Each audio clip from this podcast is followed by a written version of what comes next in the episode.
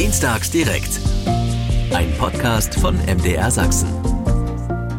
Die große Chance der kleinen Unterschiede, warum Vielfalt mehr als ein Schlagwort sein sollte, das besprechen wir heute in einer neuen Podcast-Folge von Dienstags direkt. Diesen Podcast, den finden Sie übrigens jede Woche überall, wo es Podcasts gibt und natürlich in der App der ARD Audiothek. Unsere Gäste heute sind Georg Teichert von der Juristischen Fakultät der Universität Leipzig. Er betreut dort die Stabsstelle für Gleichberechtigung.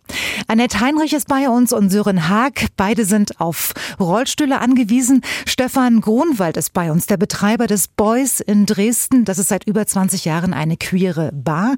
Und die Kabarettistin Journalistin Nicole Jäger.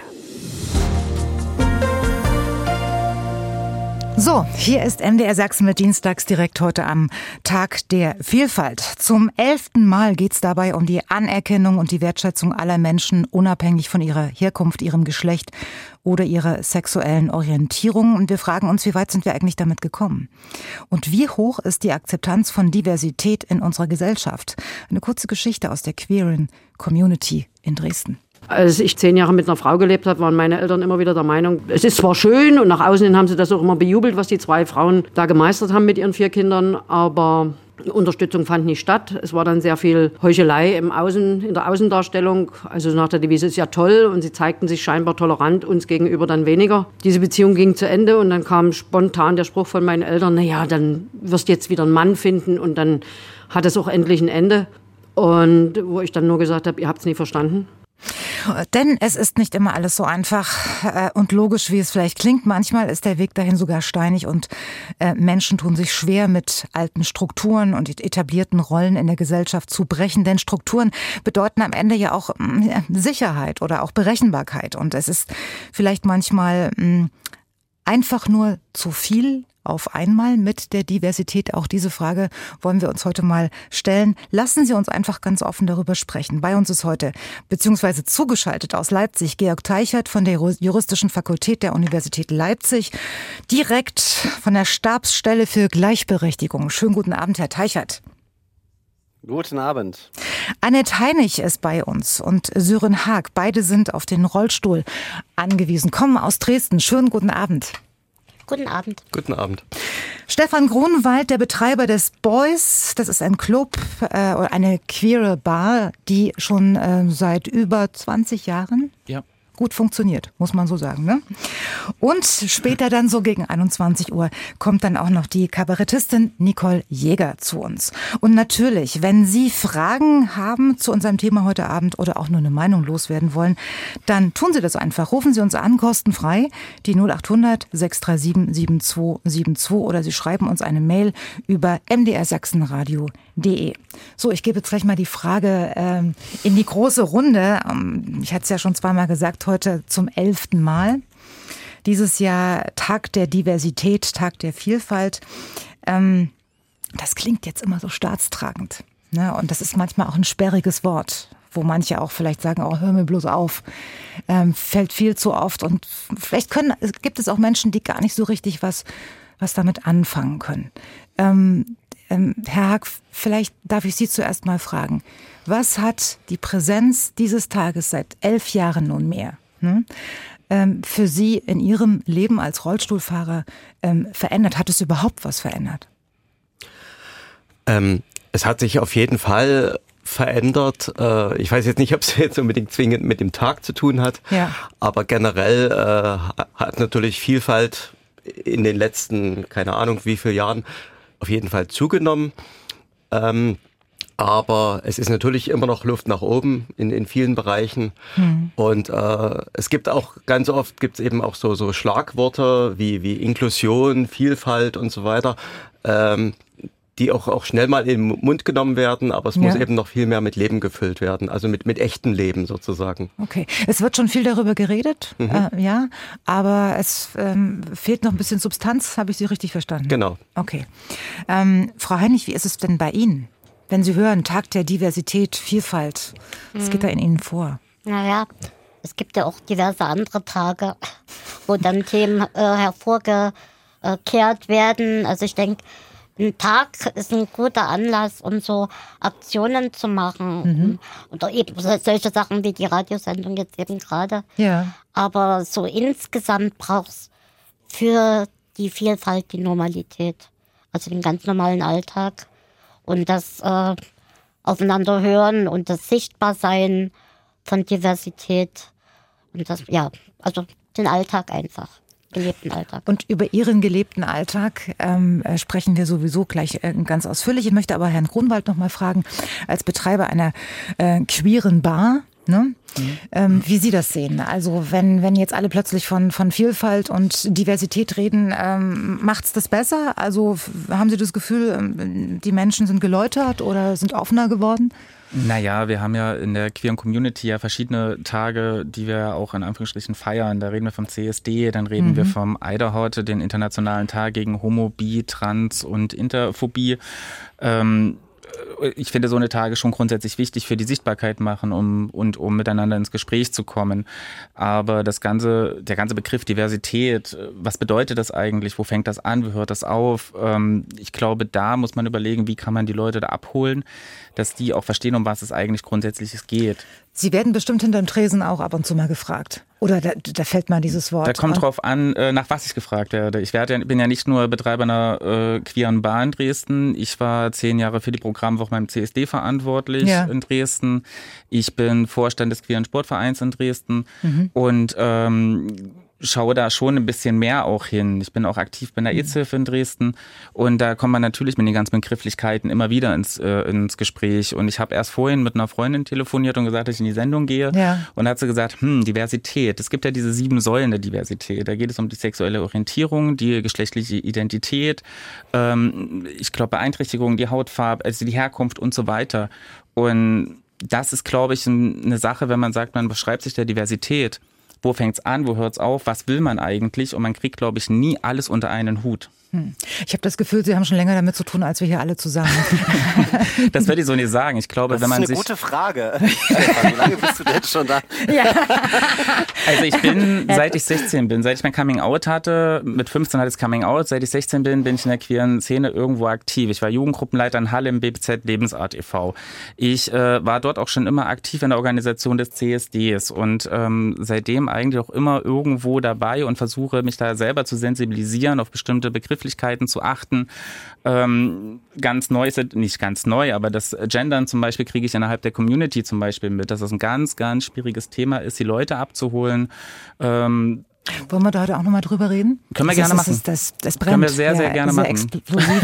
Für mich nicht. Ich finde, ich finde ja. da stirbt keiner, wenn man gendert und es tut auch keinem weh. Okay, also langsam eins nach dem anderen. Jetzt müssen wir erstmal Herrn Teicher zu Wort kommen lassen, der da aus Leipzig zugeschaltet ist und äh, ich möchte nicht, dass er das Gefühl hat, dass er nicht zu Wort kommt. Herr Teichert, wie sehen Sie das? Äh, hat's ähm, hat's was gebracht bisher, dass wir so oft und äh, so viel über Diversität und Vielfalt reden? Also muss ich schon sehr lachen, ähm, weil äh, allein in den ersten Minuten hat man äh, schon, schon wieder einiges gemerkt. Also erstmal haben Sie nach der Bedeutung dieses Tages heute gefragt. Selbstverständlich bin ich heute Morgen aufgestanden, habe Somewhere Over the Rainbow gesungen, dabei die Regenbogenflagge gehisst und äh, diesen höchsten Feiertag des Jahres äh, entsprechend zelebriert. Nein, ähm, Ironie off. Also wir ähm, haben so viele ähm, Aktionstage, ähm, an denen wir manchmal auf spezielle Vielfaltsdimensionen aufmerksam machen. Heute geht es so ein bisschen um das Allgemeine. Mhm. Ähm, solche Tage Tage sind super, damit auch ähm, Medien wie der MDR zum Beispiel solche Sendungen machen und damit wir mit Bürgerinnen und Bürgern ins Gespräch darüber kommen, warum es wichtig ist, was es bedeutet. Allein einen Aktionstag zu haben, verändert überhaupt nichts. Dafür braucht es eben wesentlich mehr ähm, Aktionen und ähm, auch das Miteinander sprechen, das Lernen miteinander zu sprechen. Ich weiß nicht, ob Ihnen das aufgefallen ist. In der Anmoderation taten Sie sich beim Begriff der queeren Community schon schwer. Ne? Das Wort queer, was uns Sie so leicht gemerkt. fällt, ist ja, nichts, was ja, ja. ja natürlich, das ist nichts, was Ihnen am äh, sozusagen jeden Tag über die Lippen geht. Ähm, aber auch wenn wir, wenn Sie über die ja. Stabstelle Gleichberechtigung reden, nee, nee, die Stabstelle heißt Chancengleichheit, Diversität und Familie. Und deshalb das ist war es mir zu sozusagen lang. super wichtig. das, genau, und das verstehe ich. Ähm, und es ist auch sozusagen vollkommen in Ordnung. Ja. Ähm, lass, und deshalb will ich lieber darüber reden, was hinter den Begriffen wie Diversität äh, steht, was für Vielfalt hat. Das ist erstmal aber, aber, eine aber, Worthülse. und wichtig Herr, ist, was kann man konkret tun? Herr Teichert, da sind wir bei einem sehr sensiblen Thema. Und wir haben ja gesagt, wir wollen so offen und ehrlich äh, reden heute, wie es geht. Sie, Sie, Sie verstehen das richtig. Ähm, Sie haben es bloß noch nicht gesagt. Ich tue mich da manchmal auch schwer, die, die richtigen Begriffe zu finden. Oder, oder verstehen Sie da, da nichts falsch zu machen? Können Sie das wenigstens auch verstehen?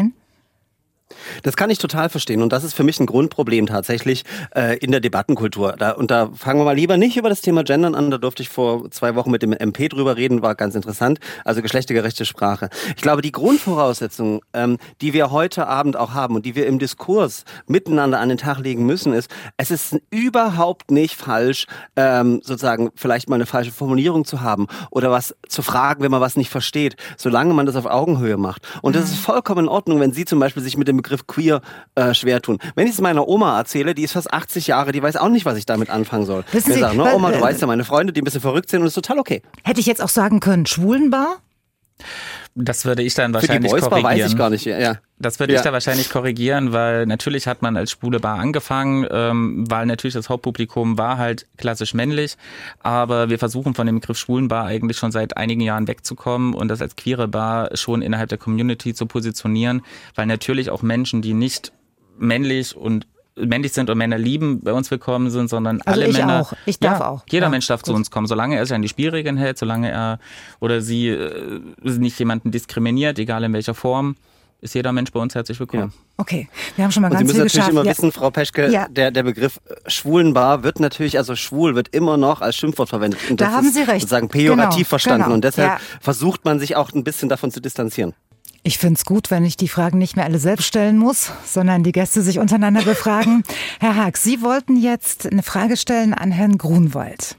Den Besitzer, sind Sie Besitzer? Gehört Ihnen der Laden auch noch bei euch? Ja, ich habe einmal betreiben, die ah, war schon okay. seit einigen Jahren. Gut, so an der queeren Bar.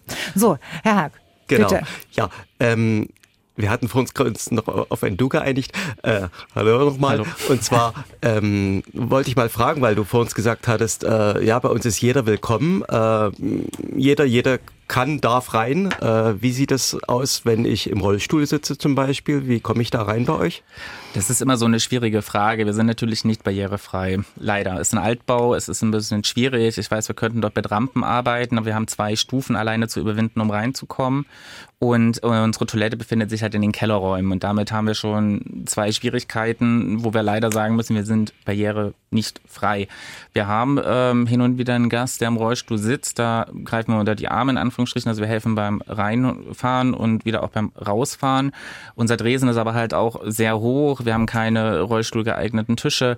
Wir wissen von den Schwierigkeiten, finden aber keine richtige Lösung, um barrierefrei zu werden. Weil ein Treppenlift ist einfach unbezahlbar jedes Mal unter die Arme zu greifen. Wir haben eine Wendeltreppe nach unten. Das ist alles leider nicht so einfach. Okay. Ähm, Annette, du weißt doch ein bisschen was über so Fördermöglichkeiten.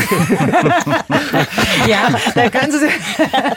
Könnte ich jetzt eine ganze Weile erzählen, das mache ich aber nicht. Nein, kenn, genau. Na, aber Sie können sich ja dann gerne, wenn, genau, wir, wenn wir den nächsten Musiktitel spielen, dann nochmal austauschen. Genau. genau. genau. Ähm, Frau ja, aber ich, ich, glaube, es ist, ähm, wenn ich noch mal kurz äh, sagen darf, ich, Sie merken sozusagen, dass das Thema Barrierefreiheit auch in der queeren Community in den letzten Jahren deutlich zugenommen hat. Und es gibt natürlich auch tolle Lösungsmöglichkeiten.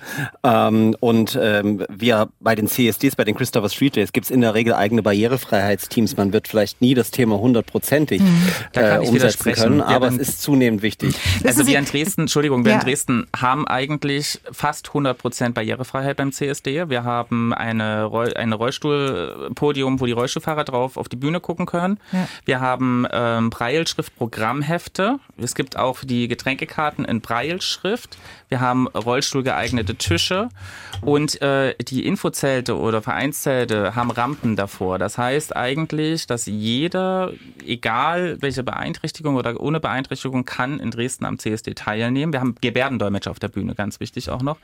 Ähm, und auch wenn man nicht sehen kann, kann man sich jederzeit äh, hm. Informationen holen. Ich habe, ich habe als, ähm, als ich mein erstes Kind bekam, eine ungefähre Vorstellung äh, davon bekommen, was es bedeuten muss als ähm, ein Mensch, durch die Gegend zu kommen, wenn man auf dem Rollstuhl angewiesen ist. Als ich damals versucht habe, mit dem Kinderwagen vorwärts zu kommen, ich kam noch nicht mal in die, in die Bank rein. Ne, Weil es da vor 20 Jahren noch nicht mal äh, einen Lift gab und so mhm. weiter. Das ist jetzt natürlich alles oder vieles ist gelöst, aber noch nicht alles, wie wir gerade festgestellt haben. Aber da, da merkt man ungefähr, kriegt man eine Ahnung davon, wie viele Hürden es gibt im Leben, um irgendwo hinzukommen, was vorher kein Problem war.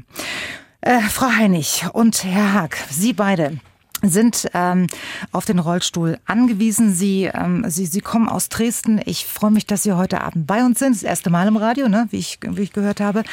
Äh, also Sie, Sie beide sitzen im Rollstuhl und bewältigen auch so gemeinsam Ihren äh, Alltag. Also Diversität und Gleichstellung sind Themen, die viel diskutiert werden.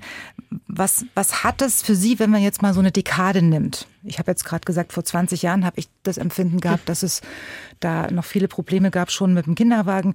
Äh, wie haben Sie das in den letzten, sagen wir mal, 10, 15 Jahren erlebt? Ja, also ich würde das im Prinzip ähnlich äh, beantworten wie mit, wie mit der Vielfalt. Hm. ne, es hat zugenommen, es hat auch äh, an Barrierefreiheit zugenommen, aber auch hier, äh, ich wiederhole mich, ist auch wieder Luft nach oben. Ähm, vielleicht, vielleicht können Sie also, uns mal ein paar ja, Beispiele schildern, wie, genau. wie, wie so aus Ihrem Alltag. Was, welche ähm, Hindernisse sind immer noch da? Ja, also äh, zum Beispiel, äh, also wir wohnen ja selber auch in der Dresdner Neustadt mhm. und da gibt es äh, viele, viele Kneipen. Das Problem ist einfach, dadurch, dass die, dass die Privatwirtschaft äh, einfach äh, sagt, okay, es oder, oder die Politik sagt, die Privatwirtschaft äh, ist, ist freiwillig dran, sozusagen mhm. äh, die mhm. Barrieren abzubauen, äh, ist das natürlich eine ganz schöne Sisyphus-Arbeit. Also, Vielleicht kann ich kurz ergänzen. Ja, bitte. Weil ich ja schon angekündigt wurde als die, die die Hintergrundinformationen so ein bisschen hat. ähm, es gibt das Barriere, äh, ähm, äh, oh, jetzt fällt mir das Gesetz nicht ein. Jedenfalls gibt es noch gar nicht so lange ein Gesetz, das äh, gegen Barrieren äh, äh, gemacht wurde und ähm, bundesweit gültiges Gesetz, was wo aber private Anbieter von Dienstleistungen und so weiter überhaupt nicht in die Pflicht genommen werden. Also in USA und auch in Österreich ist es so, dass im vertretbaren Rahmen, also sie müssen jetzt keine Tausende von Euro dafür ausgeben, aber sie müssen mhm. nachweisen, dass sie im Rahmen der Machbarkeit Barrierefreiheit herstellen. Und das ist in Deutschland sind wir ganz weit weg davon. Und ähm, dann haben wir auch noch eine Bauordnung, die auch eine wunderschöne Aus Nahmeregelung, den Paragraph 50 hat, wo man, wenn man Bestandsbauten hat, mhm. eben sich auf diesen Paragraph berufen kann und sagen kann, das ist zu aufwendig, das barrierefrei zu gestalten. Mhm. Und da ist man da auch wieder raus aus der Nummer. Also es ist, es gibt schon auch noch Möglichkeiten per Gesetz ja. da noch und, nachzusteuern. Wenn, wenn ich nochmal ergänzen darf, ich Herr finde Teichert, die, genau. die, die gesetzliche, äh, diese gesetzlichen Vorgaben, die sind in den letzten 20 Jahren extrem, haben sie extrem positiv entwickelt. Wir, wir reden über die UN-Behindertenrechtskonvention, das, äh, die barrierefreie Informationstechnologieverordnung und so weiter. Aber Sie haben vorhin auch gesagt, Frau Peschke, es ist vielleicht zu viel auf einmal. Und mhm. das können wir am Begriff Vielfalt oder auch Barrierefreiheit, wenn wir das wirklich mal ausdeklinieren, verstehe ich, dass dann bei manchen Hürden sind, das geht nicht weiter. Wir haben gerade, und da würde ich Stefan wieder total widersprechen, der CSD Dresden ist nicht hundertprozentig barrierefrei. Er ist barrierefrei für sichtbare Beeinträchtigungen. Aber wir haben natürlich in den letzten Jahren eine enorme Zunahme von äh, Behinderungen, chronischen Erkrankungen im psychischen Bereich und so weiter. Und das wird immer mehr. Und du musst auf immer mehr Rücksicht nehmen. Und da geht es nicht nur um die Rollstuhlrampe. Wenn wir die schon mal haben, sind wir zufrieden. Worum geht's dann, dann? Da geht es zum Beispiel um Menschen mit psychischen Beeinträchtigungen, um Menschen mit kognitiven Beeinträchtigungen. Wie können die am Programm, äh, wie, wie, wenn wir ein Programmheft des CSD Dresden nehmen, kriegen wir das in leichter oder einfacher Sprache hin? Mhm. Was ist mit Menschen, die nicht Deutsch sprechen, die wird das vielleicht in Englisch sprechen, äh, die, ob wir das in Englisch vorhalten? Ähm, was ist mit, ähm, das in der großen Massenveranstaltung haben wir Rückzugsräume. Also bei uns an der Universität zum Beispiel ist ein ja. relativ neue Gebäude. Die örtliche Barrierefreiheit ist das geringste Problem. Aber die für die Menschen Menschen mit psychischen Beeinträchtigungen, die Rückzugsräume brauchen, um ihre Medikamente gegebenenfalls zu nehmen, um sich zu entspannen, mhm. das haben wir in der Bauordnung gar nicht vorgesehen, weil wir tatsächlich da eine immer weitere Ausdifferenzierung haben ähm, des Handlungsfeldes Barrierefreiheit und davon fühlen sich dann wiederum die AkteurInnen, wenn wir an die Verwaltung denken, überfordert. Und das ist ja das, worüber wir auch mal ehrlicherweise reden müssen, dass dann gesagt wird, naja, früher ging es ja auch so, ne? Und dieses zu viel mhm. auf einmal schlägt dann dazu um, dass in Diskussionen ganz häufig gesagt wird, na jetzt lass mal die Kirche im Dorf. Müssen wir denn jetzt noch äh, das dritte Geschlecht erwähnen? Brauchen wir jetzt noch eine vierte Toilette? Und mhm. äh, ähm, sozusagen äh, ihr mit euren äh, barrierefreien Dokumenten, muss das denn auch noch sein? Das ist, eine, das ist die Schwierigkeit in dieser Debatte insgesamt, dass sie immer weiter, immer komplexer wird. Allerdings würde ich einfach sagen, diese Vielfalt, diese Breite, in der Community, ob das die queere Community ist, äh, Inklusionsakteuren und so weiter, die war schon immer da. Wir waren schon immer so ja. vielfältig. Jetzt wird sie nur sichtbarer und man äußert äh, sozusagen auch Ansprüche an Teilhabe. Aber, aber, aber dadurch entsteht dann doch eine äh, Überforderung ähm, von, von, von einigen Menschen. Finden Sie nicht auch? Naja, es entsteht eine, ähm, ja, weil die Debatte natürlich auch ähm, emotional geführt wird. Und das ist total nachvollziehbar. Ähm, wir haben, in, wenn wir über Inklusion reden, wir haben Menschen mit Beeinträchtigungen, chronischen Erkrankungen lange überhaupt nicht teilhaben lassen. Wir haben sie ausgeschlossen. So, wenn du im Rollstuhl sitzt, kannst du halt nicht Medizin studieren. Wie willst du denn das machen? Ne? Mhm. Äh, dass es da technische Lösungen gibt und so weiter. Und dementsprechend sind Menschen, die so ausgeschlossen wurden, ob das queere Community ist, Person of Color ähm, oder Menschen mit Beeinträchtigungen, die haben jetzt einfach äh, genug, ja, es ist diesen schönen Spruch, genug ist genug, und die fordern jetzt ein. Und das wiederum überfordert dann Personen, die bisher damit noch nicht äh, so zu tun haben, weshalb solche Diskussionsformate wie heute einfach wichtig sind, dass man Dinge erklärt mhm. und sagt, wir fordern nicht alles jetzt, also eine hundertprozentige Barrierefreiheit morgen wird es nicht geben, aber wir müssen uns auf den Weg dahin machen, diskriminierungsfrei zu sein, wir müssen uns auf den Weg dahin machen, barrierearm zu sein und mhm. so weiter. Genau, also ich würde dir da völlig äh, recht geben äh, und würde eben auch sagen, also diese, diese Normalität ist einfach wichtig. Also ja. eben nicht von Überforderung zu sprechen und sagen, jetzt wollen die noch das und jetzt wollen die mhm. noch das, sondern mhm. einfach, was für andere völlig normal ist, soll quasi für alle Menschen normal sein. Genau. CSD ein Standardspruch ist ja auch, ihr dürft doch jetzt heiraten, was wollt ihr denn noch? Ja. Also es gibt noch viele, viele andere Sachen, da bin ich jetzt nicht ganz fit, was die rechtliche Situation angeht. Ich glaube, da weiß der Georg mehr darüber. Ähm, ich nehme mir gleich ein paar Minuten mehr Zeit für ihn. Aber grundsätzlich ist das halt so ein Standardspruch und ich glaube, dass es in anderen Communities, bei euch geht es wahrscheinlich genauso, ihr habt doch das schon, ihr könnt doch das schon machen. Ja. Was wollt ihr denn jetzt noch mhm. alles? Und ich glaube, die Debatte drittes Geschlecht ist das, glaube ich, auch nochmal so eine riesige emotionale Geschichte. Ähm, weil die Menschen nicht verstehen, um was es dort eigentlich auch grundsätzlich geht. Können Sie uns gleich ja. nochmal erklären? Je öfter, desto besser. ähm, äh, Frau Heinig, ähm, wie, wie, wie, wie kommen Sie denn so klar im, äh, in Ihrem Alltag?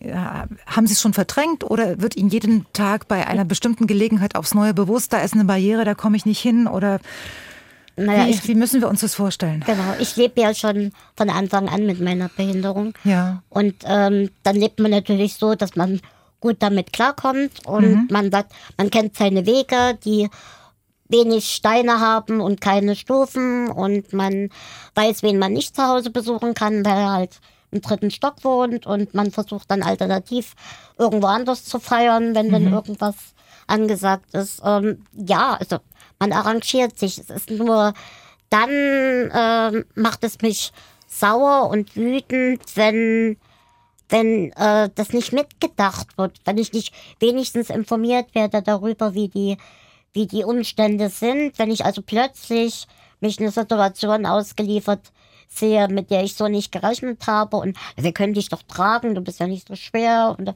dann Dinge von mir verlangt werden, hm. die einfach nicht, also ja, einfach zu viel sind, die mir, die ich so nicht möchte, genau. Hm. Ähm, können Sie äh, oder sagen wir mal so, wie viel Aufwand bedeutet es für Sie, in den Urlaub zu fahren? Also das hat sich tatsächlich in den letzten Jahren verbessert, weil äh, das Reisen mit dem Zug, also alle Welt schimpft auf die Bahn. Also Sie nicht. Doch, manchmal auch. Aber ähm, ja. wir reisen sehr gerne und viel mit dem Zug, weil das mhm. einfach auch mit Rollstuhl relativ unkompliziert möglich ist. Mhm. Natürlich mit Tag vorher anmelden und hoffen, dass nichts schief geht und so weiter. Ja, wolltest du noch was erkennen? Äh, ja, nee, also wir fahren auf jeden Fall sehr gerne in Urlaub.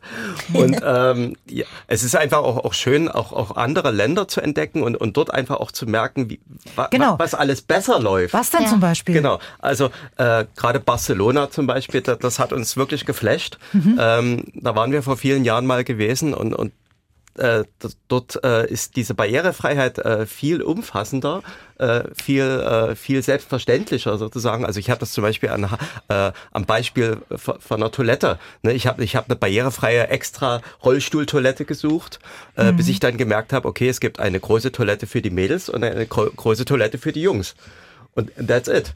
Und Und, und so einfach auch zu denken, es ist äh, viel natürlicher, als wenn man immer sagt, also in Deutschland muss immer alles sehr, sehr korrekt gemacht werden und so. Und, und es gibt DIN-Normen, das ist ja auch, auch wichtig so. Mhm. Aber äh, manchmal ist einfach auch der Kompromiss, also lieber den Kompromiss eingehen, als, als gar nichts zu machen. Hm. Also Barcelona ist natürlich jetzt auch eine, eine internationale Metropole, ne? da mhm. trifft sich die Welt. Ja. Ähm, haben Sie noch andere Vergleiche vielleicht? Ja, also genauso auch Skandinavien, äh, mhm. ne? Schweden, Dänemark äh, oder auch. Äh, Wir waren jetzt in Wien. Wien war ja. auch relativ barrierefrei. Ja, genau. Ja. Okay, das freut mich ja äh, zu hören. Aber wenn, wenn Sie jetzt zum Beispiel gefragt werden, weil wir ja vorhin gesagt haben, also äh, im Alltag äh, ist es noch nicht ähm, so, wie Sie sich das wünschen. Was genau? Was äh, würden Sie sich auf die Wunschliste ähm, schreiben wollen, ähm, wenn es jetzt sagt, geben Sie mal was ab? Wir regeln das. Also auf jeden Fall, ähm, also gerade eben das, das Thema Barrierefreiheit müsste auf jeden Fall äh, genauso behandelt werden wie Brandschutz zum Beispiel. Mhm. Ne? Also, dass, dass es wirklich selbstverständlich ist äh, und dass man da nicht sagt, naja gut, das machen wir das eben jetzt auch noch mit.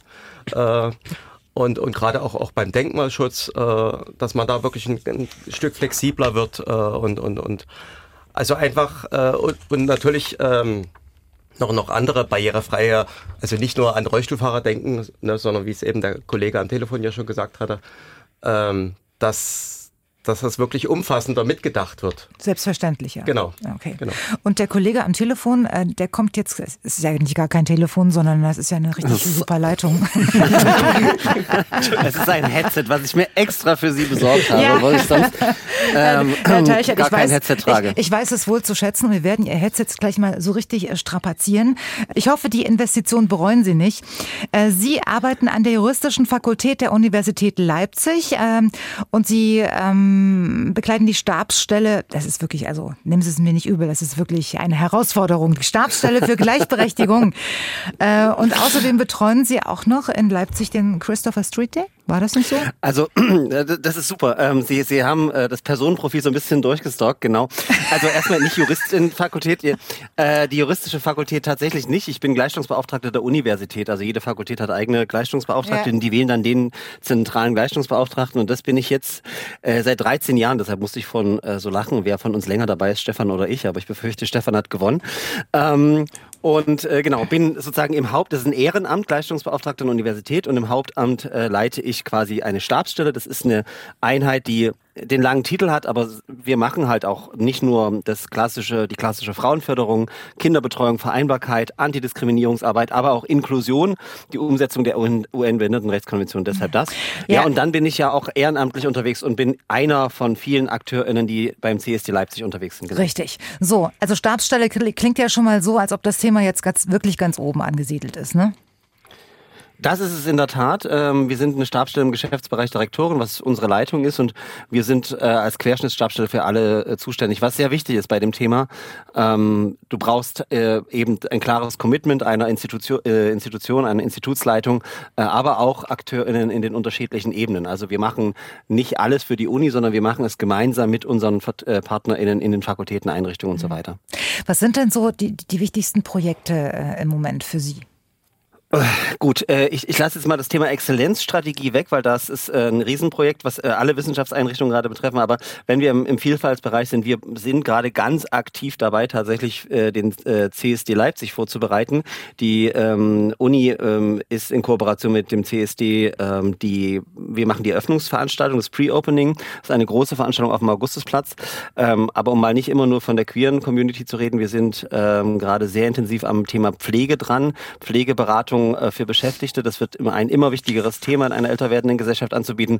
Und natürlich die Umsetzung der UN-Behindertenrechtskonvention. Und da rede ich tatsächlich ganz massiv über das Thema barrierefreie Dokumente. Das ist ein riesen, riesen ähm, Aufgabenfeld, wenn Sie wissen, dass es rechtlich eigentlich notwendig ist, dass die gesamte Homepage komplett barrierefrei ist mit allen PDFs. Ähm, und das ist ein Riesenprojekt. Im Artikel 3 des Grundgesetzes heißt es, alle Menschen sind vor dem Gesetz gleich. Niemand darf demnach auf aufgrund seiner Herkunft, seines Geschlechts, seiner Religion oder Weltanschauung, seiner sexuellen Orientierung, seines Alters oder seiner körperlichen oder geistigen Fähigkeiten benachteiligt werden. Ein grundlegender Gedanke als Wertebasis für unsere Gesellschaft. Und trotzdem haben Sie ein Buch veröffentlichen müssen, möchte ich fast sagen, über Diskriminierungserfahrungen der Studierenden und Beschäftigten an der Universität Leipzig. Ja, das ist tatsächlich so, dass ähm, wenn man so lange dabei ist, kriegt man ja immer wieder die gleichen Klischees. Ich glaube, es war ja auch schon wieder vorhin so ein Thema, mit welchen Sprüchen wir immer konfrontiert sind. Ja. Und eine Universität, die sich so gerne als ähm, vermeintliche Elite bezeichnet, äh, da hörte ich dann so häufig, brauchen wir nicht Diskriminierung, Antidiskriminierungsarbeit bei uns, wir diskriminieren nicht. Wir sind ja so ähm, weltoffen. Und was macht man dann an der wissenschaftlichen Einrichtung? Man macht eine wissenschaftliche Studie und wir haben dort rausgefunden, ähm, nicht überraschend für uns, ähm, überraschend aber in der Anzahl der Rückmeldungen, dass es natürlich nicht überraschend, ähm, Diskriminierung an der Universität aufgrund der unterschiedlichsten Dimensionen gibt. Welche? Worum geht es dabei? Um welche Art von Diskriminierung? Wer wird diskriminiert ja. durch wen und warum? äh, Ausgangsfragen für die Studie. Sie haben das gut erfasst. Ähm, und tatsächlich ist es so, in unserer Studie, die ja auch schon ein paar Jahre her ist, 2019, haben wir für mich überraschend, wirklich überraschend festgestellt, dass eine der häufigsten Diskriminierungskategorien nach wie vor das Geschlecht ist. Perso ähm, sozusagen weibliche Personen werden bei ihren Karriereverläufen, bei Prüfungen und sonstigen ähm, häufiger diskriminiert. Sie sind signifikant häufiger Opfer von sexueller Belästigung, Diskriminierung und Gewalt. Aber auch queere Menschen und ähm, da hat sich für Schwule und Lesben relativ viel getan Jahren, aber auch die werden noch diskriminiert. Wenn gesagt wird, zwei äh, Männer dürfen beim Hochschulsport, so war das damals, nicht miteinander tanzen. Ähm, oder Personen, die sich als weder männlich noch weiblich identifizieren, ähm, äh, sozusagen, die, wenn, wenn die gar keine Möglichkeit haben, korrekt angesprochen zu werden. Oder aber auch Studierende und Beschäftigte mit Beeinträchtigungen, wenn dann gesagt wird, na, den Nachteilsausgleich, den gibt's jetzt nicht für dein Studium, hab dich mal nicht so, du kannst ja im Zweifelsfall was anderes studieren. Also solche Diskriminierungen sind nach wie vor auch an Universitäten Alltag. Hm. Sind Frauen an ihrer Universität jetzt gleichberechtigt oder nicht? Ich liebe ja diese Fragen, wo ich drei Stunden Vorträge halten kann. Nee, machen Sie es ähm, kurz, bitte. Sie haben, Sie, Sie haben das ist, das ist tatsächlich eine schwierige Aus ich, ich würde sagen, rechtlich gesehen, ja, im Alltag gibt es aber nach wie vor ähm, signifikant viele Diskriminierungen. Das, ähm, da haben wir, ich habe das Thema sexuelle Belästigung schon angesprochen, aber auch die Frage, wer macht denn Care-Arbeit? Äh, wer kümmert sich um die Kinder? Wer pflegt die Angehörigen? Und hat dadurch dann Karriereeinbußen, ähm, sozusagen die gehen in Teilzeit, haben dann bei der Renten nach wie vor Ungerechtigkeiten. Mhm. Das sind Themen, auf die wir nach wie vor keine Antworten gefunden haben. Was nicht heißt, dass wir sozusagen, also Frauen sind die, die größte Gruppe an der Universität. Unsere Universität wird zum zweiten Mal schon von einer äh, Frau geleitet. Ne? Also mhm. man kann Karriere machen, aber es ist ungleich schwerer. Gut, jetzt ähm, setzen Sie sich ähm, sehr ähm, kompetent und auch sehr laut für die Rechte ähm, ein. Ähm, die Frage ist jetzt, ähm, wie, wie, für, wie, wie geht's Ihnen dabei? Sie stehen in der Öffentlichkeit. Ähm, werden Sie manchmal angefeindet? Werden Sie belächelt ähm, in, in Ihrer Funktion? Wie fühlt sich das für Sie an? Ja, äh, klar. Ähm, wir haben ja vorhin über das Thema Gendern gesprochen. Wenn ja. Sie sich an diese Debatte um Guten Tag, Herr Professorin erinnern, 2013, ähm, als die Uni nur ein internes Dokument geändert hat, rein in, in der weiblichen Form, das war enorm, was es da für Hass gibt oder gab, für E-Mails, für Briefe und sonstiges. Und natürlich wirst du angefeindet. Es gibt immer mal Drohbriefe, Drohmails oder sonstiges. Ähm, Im universitären Alltag ist es jetzt nicht so dramatisch. Äh, ich bin jetzt äh, kein Fernsehmoderator oder so, weil das vielleicht noch was anderes wäre oder kein Promi. Ähm, aber wie fühle ich mich damit? Offen gestanden, natürlich ist man manchmal verletzt. Ähm, weil man nur normal behandelt werden will wie alle anderen, aber am Ende ist es doch mehr Ansporn, den Diskurs zu suchen auf einer sachlichen Ebene, da wo es gewollt ist.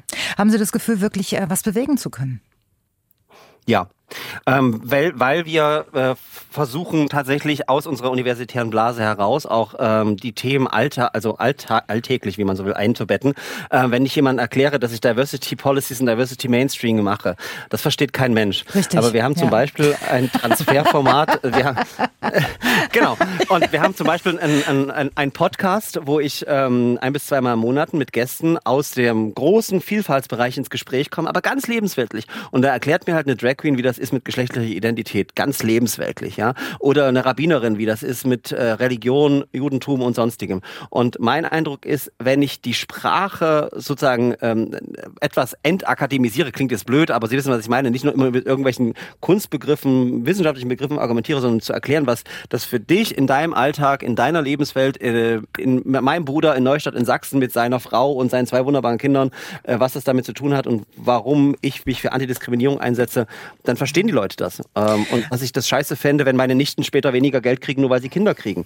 Ne? Richtig. Ja? Also sowas an, ist dann. An, äh, andererseits sind, sind Sie auch derjenige, äh, der, der so Mails äh, verfasst. Ich habe, das war nicht an Ihrer Universität, es war an einer anderen in Thüringen.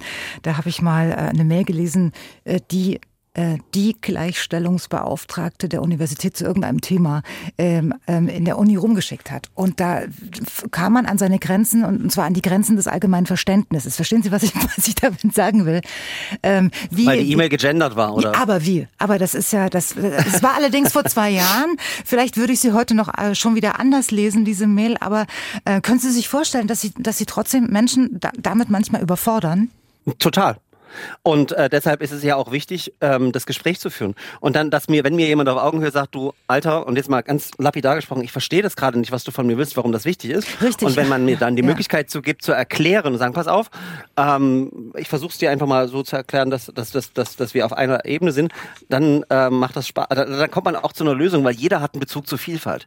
Vielfalt ist nichts, was irgendwie für äh, Inklusionsakteurinnen, mhm. die queere Community oder sonstige reserviert ist. Wir alle haben Vielfalt in unserem Alltag. Vieles davon sehen wir gar nicht. Ja, wenn wir an nicht sichtbare Beeinträchtigung denken, an äh, Kinderbetreuung und so weiter. Ich würde mit Ihnen später gerne nochmal über das Gendern diskutieren. Ja? Oh, oh äh, Gott, wir haben ja. vier Stunden länger Sendezeit, habe ich. Hier ist MDR Sachsen mit Dienstags direkt heute am Tag der Vielfalt. Und äh, aus Dresden gehen wir jetzt mal in die Prärie. Und zwar nach Freiberg zu Jörg Pietschmann. Er kommt aus der Stadt und arbeitet im Netzwerk Freiberg für alle. Habe ich das richtig formuliert, Herr Pietschmann? Ja, ich komme nicht, ja, ja, äh, ich komme nicht von hier, aber das zweite Teil stimmt. okay, aber ja. Sie sind doch jetzt gerade in Freiberg. Ja, ja, ja, natürlich. Ja, ja. Ach so, aber Sie sind ich so stamme nur aus Freiburg witzigerweise, ja.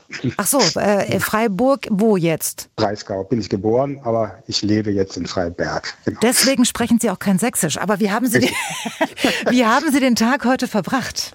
Den Tag der Vielfalt? Ich habe gearbeitet für mich, aber also direkt war ich nicht beteiligt. Hm. Und Sie arbeiten ja im Netzwerk Freiberg für alle. Wie leben Sie Vielfalt in Freiberg? Ja, Freiberg bietet sich auch sehr an für, für, Vielfalt, würde ich mal sagen. Allein dadurch, dass hier die Bergakademie ist, wo eben viele Studierende aus Asien sind. Und dann gibt es natürlich sowieso eine sehr bunte Gesellschaft. Auch das Theater äh, repräsentiert natürlich ganz viele Nationen und Erdteile. Und also ich erlebe das als eine sehr bunte und offene, weltoffene Stadt eigentlich. Okay. Und wie reagieren denn jetzt die, die Freiberger auf, äh, auf ihre Arbeit? Stehen sie hinter Ihnen? Ja, das ist sehr gemischt, sehr unterschiedlich, äh, wie Sie sich denken können. Es mhm. ist halt eine sehr eine extreme Gesellschaft hier. Ja. Viele tragen das sehr mit und sind sehr offen und sehr, also wie gesagt, ich habe das immer als weltoffen und warmherzig hier erlebt. Aber es gibt natürlich auch die andere Seite. Ja. Also die ich höre immer wieder von jungen Menschen, die hier leben, die aus anderen Ländern kommen und sagen, sie fühlen sich nicht so sicher und nicht so wohl. Ja, also ja. blöde ja. Bemerkungen und so. Genauso queere Menschen ich habe auch selber neulich mitbekommen, dass dann so Homo-Witze erzählt werden, so schwulenfeindliche Witze und so in diese Richtung gehend erlebt man mhm. schon einiges. Also es ist aber im Grunde, also wir haben so einen Begegnungsmarkt, wenn wir da stehen, das ist eigentlich schon auch sehr viel positive Reaktion, mhm. kann ich nicht anders sagen. Ähm, hätten Sie das Gefühl, dass das am Ende Reden helfen würde? Ja, auf jeden Fall.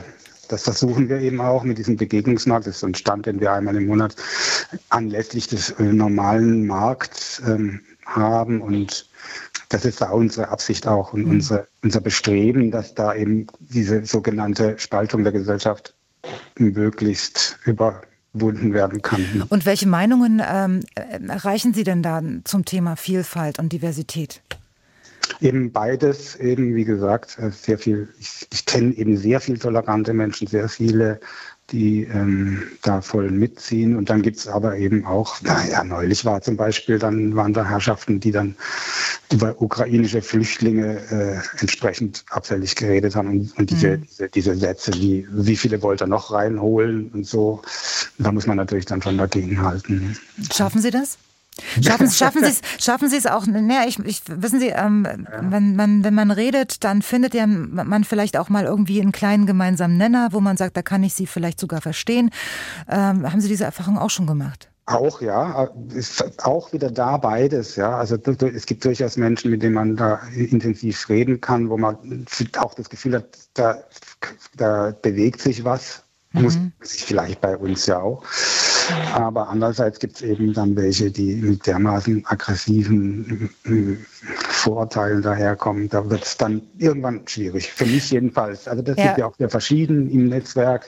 Die, die, Ansätze sind sehr verschieden. Das ist auch der Reiz der Sache, ne?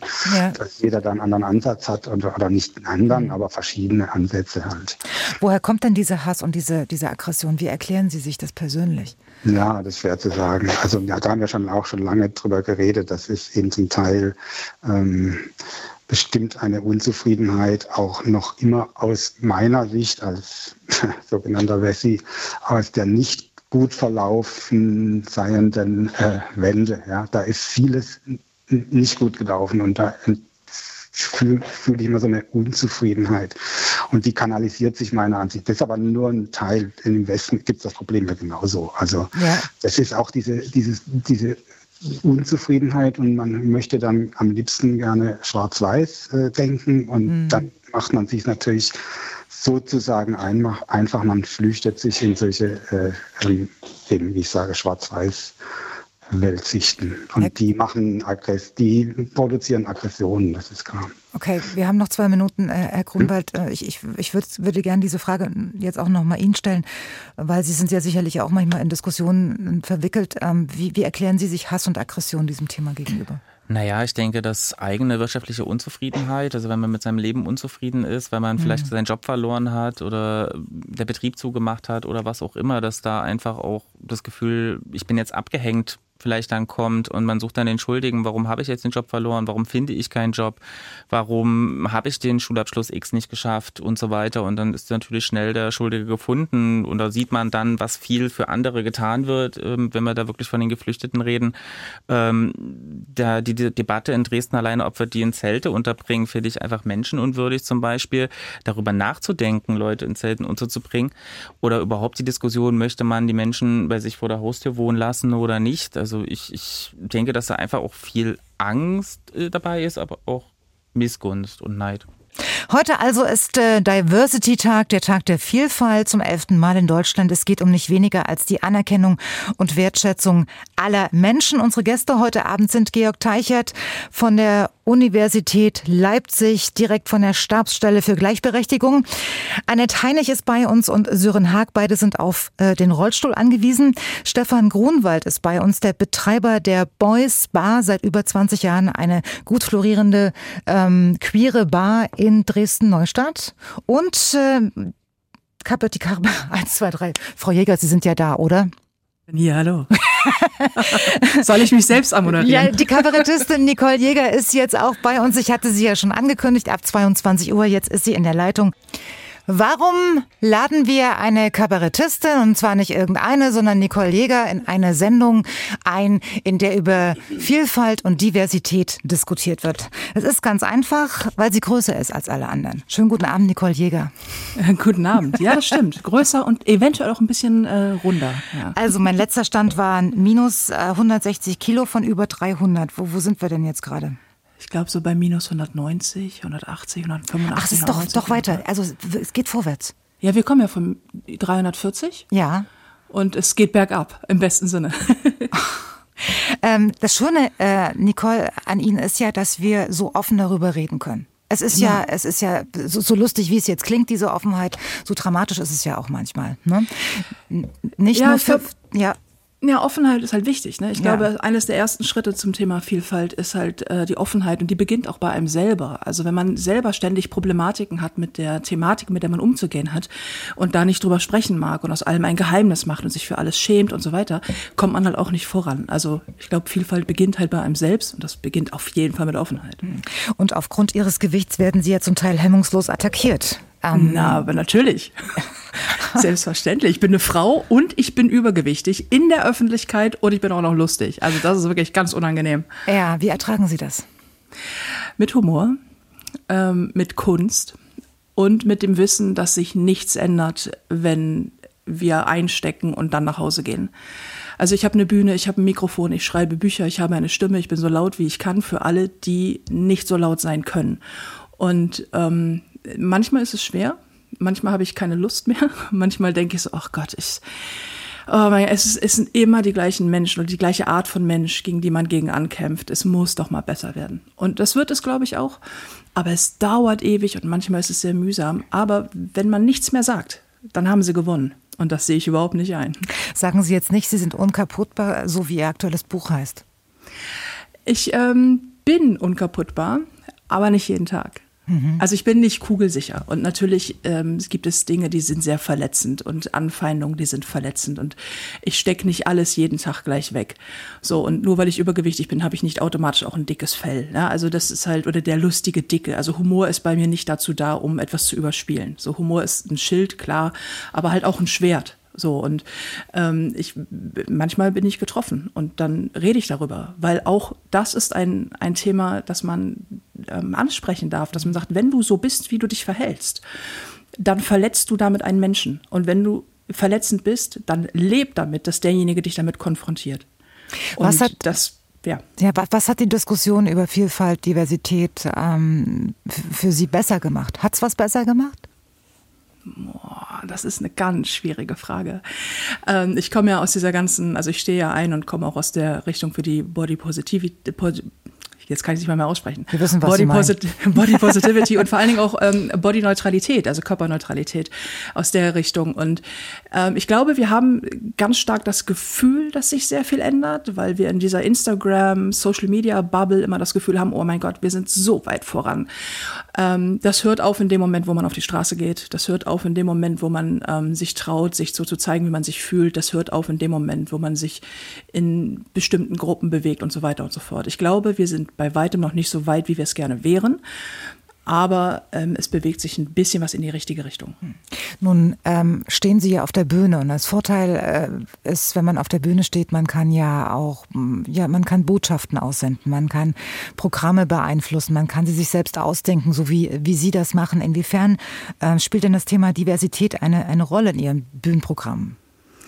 Äh, das Thema Diversität ist ein sehr großes Thema. Ähm, allerdings benutze ich halt das Humor als Kommunikationsmittel, einfach weil ich glaube, dass ähm, Humor ist so eine, hat so eine, so eine Magic Superpower, dass man über Themen, wo Menschen manchmal keine Lust haben zuzuhören oder die sich schwierig anfühlen oder die sich irgendwie, die, die anstrengend kommuniziert und diskutiert werden. Humor schafft eine Ebene, bei der Leute Lust haben zuzuhören, weil in dem Moment, wo wir darüber lachen, haben wir eine Möglichkeit irgendwie zu connecten. So und ähm, das Thema Akzeptanz und und Vielfalt und Diversität ist auf der Bühne ein großes und in meinem Publikum ein großes. Wenn ich reingucke, das ist einfach ein, ein Riesenhaufen hunderter sehr unterschiedlicher Menschen. Und dass die sich angesprochen fühlen und wissen, dass sie nicht alleine sind und dass sie eine Stimme haben und dass sie füreinander auch einstehen können und vor allen Dingen bei sich selbst auch in ihrem Kopf was ändern können und in ihrem, in ihrem ganzen Outgoing. Also wie gehe ich raus, wie gehe ich selber mit mir um, wie gehe ich mit anderen um. Das ist ein, ein Riesenthema. haben, haben sich haben sich eigentlich Menschen, die, ähm, die Sie schon mal attackiert und persönlich beleidigt haben, ähm, auch schon bei Ihnen entschuldigt? Ja, tatsächlich passiert das äh, relativ häufig und spannenderweise, und da möchte ich an dieser Stelle mal eine Lanze brechen, von Ärzten, Das ist, weil das Thema Gewicht und Körperlichkeit und Ärzte ist bekanntermaßen eins, das nicht ganz einfach ist. Also dieses, diese, diese sehr weit verbreitete und sehr tief sitzende ähm, Körperfeindlichkeit, Fettenfeindlichkeit, das ist ja das Fettphobia, ist ja das Wort dafür, die ist, die sitzt gesellschaftlich sehr tief. So, es hat halt was damit zu tun, auch dass ähm, Fettenfeindlichkeit ihren Ursprung im Rassismus hat. Das heißt, es sind die gleichen Mechanismen. Und das sitzt sehr, sehr, sehr tief. Und wenn man ähm, als übergewichtiger Mensch zum Arzt geht, hat man häufig mit negativer Ablehnung zu tun. Und mir passiert es sehr regelmäßig, dass mich nach dem Programm oder nach meinen Büchern oder TV-Auftritten und so weiter und so fort Ärzte und Ärztinnen ansprechen und auch ähm, Pfleger und Pflegerinnen und so weiter und sagen, hey, das ist spannend, das mal so zu hören. Und irgendwie, ich möchte sagen, ich bin auch einer von denen, die eigentlich auch so auf ähm, übergewichtige Menschen herabgucken. Ich versuche das zukünftig zu ändern. Und also das ist ja mehr als das kann man ja fast nicht erreichen. Das ist ja immer schon richtig. Ich freue mich ja immer sehr drüber, wenn das passiert. Ähm, wahrscheinlich war es deshalb, dass das Handelsblatt sie vor eineinhalb Jahren zu den 100 Frauen gezählt hat, die in Deutschland etwas bewegen können. Hat es? Hat es. Haben Sie noch gar nicht gelesen? Na, nee. ich, ja, ja, wenn ich es Ihnen sage, 2021, Ende des Jahres war, deswegen habe ich anderthalb Jahre gesagt. Genau, es war 2021. Oh, wow. Nur mal so. Ja, danke. Und das wissen Gut Sie nicht. Ja. Frau, Frau Jäger, ähm, für eine Familienzeitschrift haben Sie kürzlich zusammengefasst, was Eltern tun können, um ihre Kinder, vor allem ihre Töchter, bei der Entwicklung eines gesunden Selbstwertgefühls zu unterstützen. Warum vor allem ja. Töchter? weil das Thema Körperlichkeit und der Umgang mit dem eigenen Körper vor allen Dingen bei Frauen ein sehr, sehr sagen wir mal, intensiv diskutiertes Thema ist. Das heißt, dieses, dieses, hm, salopp formuliert könnte man sagen, Männer werden nicht dazu erzogen, sich selbst zu hassen.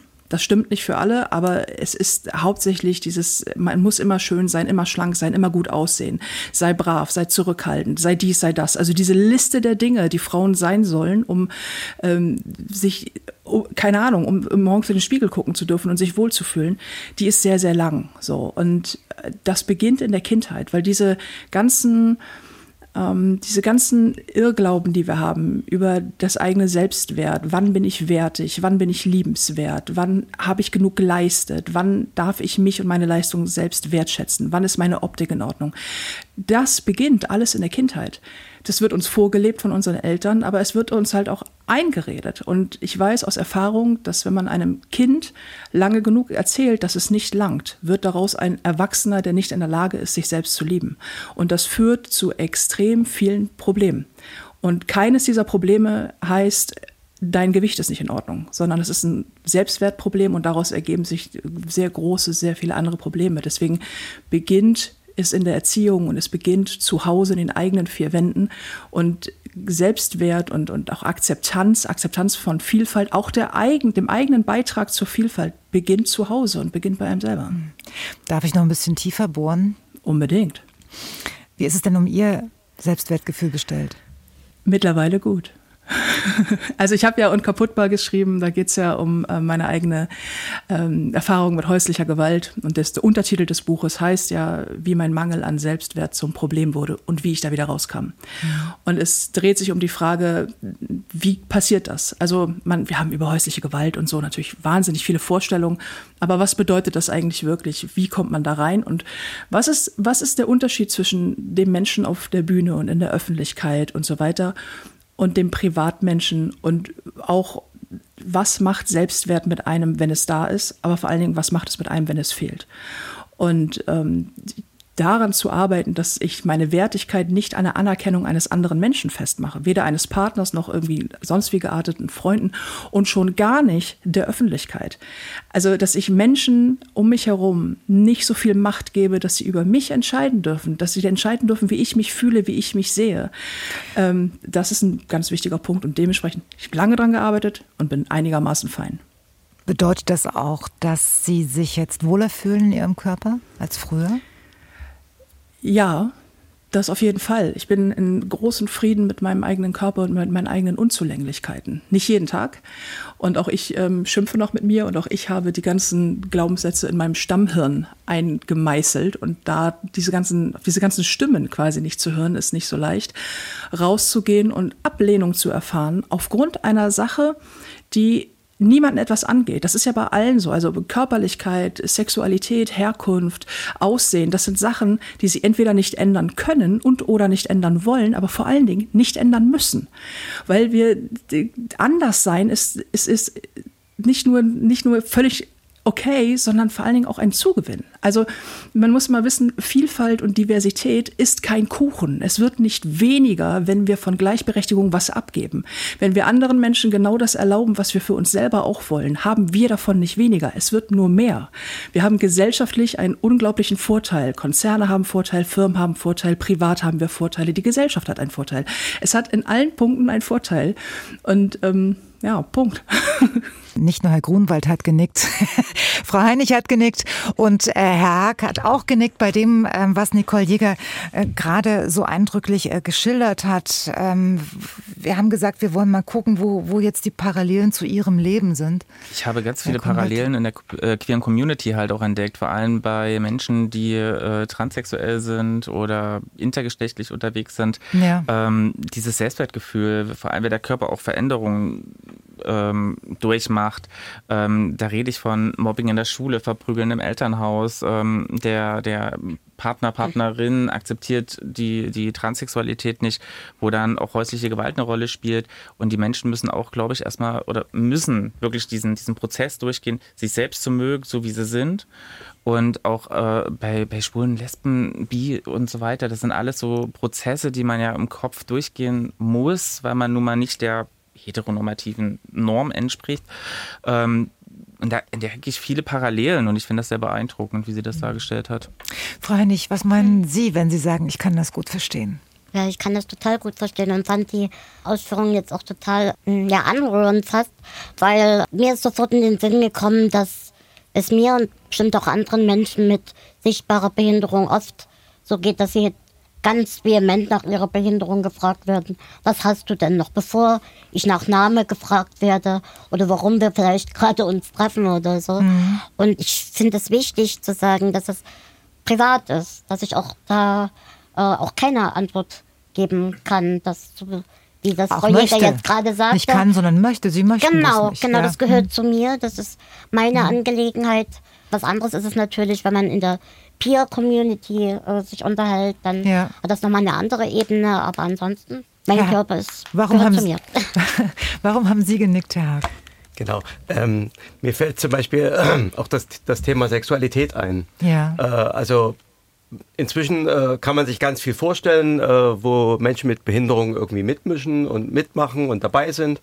Aber so beim Thema Sexualität, das ist halt immer noch so ein, so ein Thema, wo man sagt, mm, naja, nee, ach, das kommt doch bestimmt nicht vor oder so. Mhm. Äh, und, und das hat natürlich auch ganz viel äh, damit zu tun, ne? wie, wie sieht jemand aus, wie, wie muss jemand aussehen, mit, mit wem kann ich mich zeigen. Äh, das sind halt so ganz äh, normative Themen sozusagen, die in unserer Gesellschaft immer noch so vorherrschen. Mhm.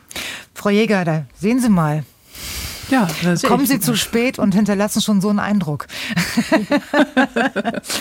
ähm, Nein, man ist, man ist tatsächlich überrascht, glaube ich, wie viele Gemeinsamkeiten Ausgrenzung ja. hat, weil die Mechanismen die gleichen sind und weil ähm, die, das, woher es kommt, die Richtung, aus der es kommt, die ist immer gleich. Andere Menschen fühlen sich aus irgendwelchen Gründen unwohl, weil man das Gefühl hat, man müsste seinen ziemlich hohen Status jetzt abgeben zugunsten von jemand, der anders ist als ich. Wobei das ja gar nicht der Fall ist. Also ich gebe ja nichts ab, wenn ich andere akzeptiere. Und ich glaube, das zu begreifen, dass ich einen Mehrwert davon habe, andere Menschen zu akzeptieren, wie sie sind, egal wie sie lieben, wie sie aussehen, was sie machen oder wo sie herkommen, dass das für mich ein Gewinn ist und nicht ein, ein Verlust. Ich glaube, wenn man das versteht für sich ganz persönlich, ist man schon sehr viel weiter. Das, das sehe ich auch so, weil ich sag mal, ich bin auch ein Mensch, der gerne von anderen lernt. Ähm, auch dieses Gendern zum Beispiel, ne, das ist mir wieder ein Thema, ist ein hochsensibles... Wollen wir oder wollen wir ja, wollen wir später? Können wir gerne später machen, aber das ist zum Beispiel für mich ein Paradebeispiel oder auch ähm, Menschen nicht deutscher Herkunft, Geflüchtete und so weiter. Ähm, das ist ein Thema, mit dem man sich, glaube ich, auch als, ich bin ein weißer, schwuler Mann, der alle möglichen Vorteile dementsprechend äh, genießt, äh, muss mich bewusst mit diesem Thema beschäftigen, wenn ich diese Menschen verstehen möchte. Und es ist, es ist, glaube ich, für jeden eine Herausforderung, überhaupt erstmal zu verstehen, warum möchte ich das oder warum muss ich jemanden gendern oder warum muss ich darauf achten, ob äh, eine geschlechtliche Ansprache wichtig ist oder nicht. Also das ist so, man muss Also aktiv, Sie hätten gern, äh, dass alle gendern. Ja, Höre ich daraus. Ja, das ist, ich glaube, wenn Menschen das möchten, dann sollte man darauf achten. Also es tut keinem weh zu gendern. Okay, gut, das nehmen wir jetzt als Anlauf und äh, ich, ich würde, ich würde gern, be be bevor wir zum äh, Gendern kommen, ähm, nochmal über Ihr Projekt sprechen, über Ihre Bar. Sie sind da seit, ähm, betreiben seit über 20 Jahren eine queere Bar. Das ist so nicht richtig. Wir betreiben die Bar seit äh, 13 Jahren, ich und mein Partner, und davor waren es aber schon zwei andere Betreiber. Aufgemacht die hat es Bar. jemand anderes. Die Bar Ach, gibt es seit die über Bar 20 gibt Jahren. es seit über 20 Jahren. Sehen Sie? 21 Jahre, genau. Genau. Und Sie äh, sind seit 13 Jahren sozusagen Genau, seit der 13, Chef. 14 Jahren sind wir da drin, genau. Gut, und bei der Recherche ist mir jetzt ein, ein Zeitungsartikel aufgefallen, in dem stand, dass Sie immer wieder attackiert werden, in dem Scheiben eingeschlagen werden, zerkratzt oder beschmiert werden.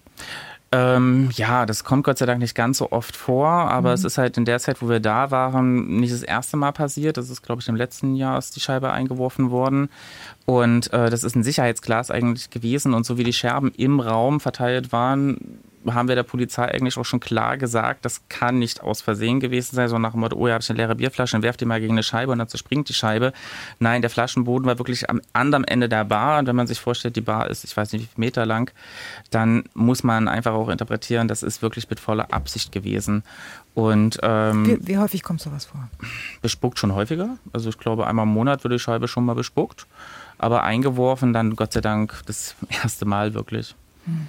Äh, wenn, wenn wir heute und nicht nur heute, sondern grundsätzlich über Diversität und Vielfalt sprechen, dann hat das ja auch ganz viel mit Toleranz zu tun.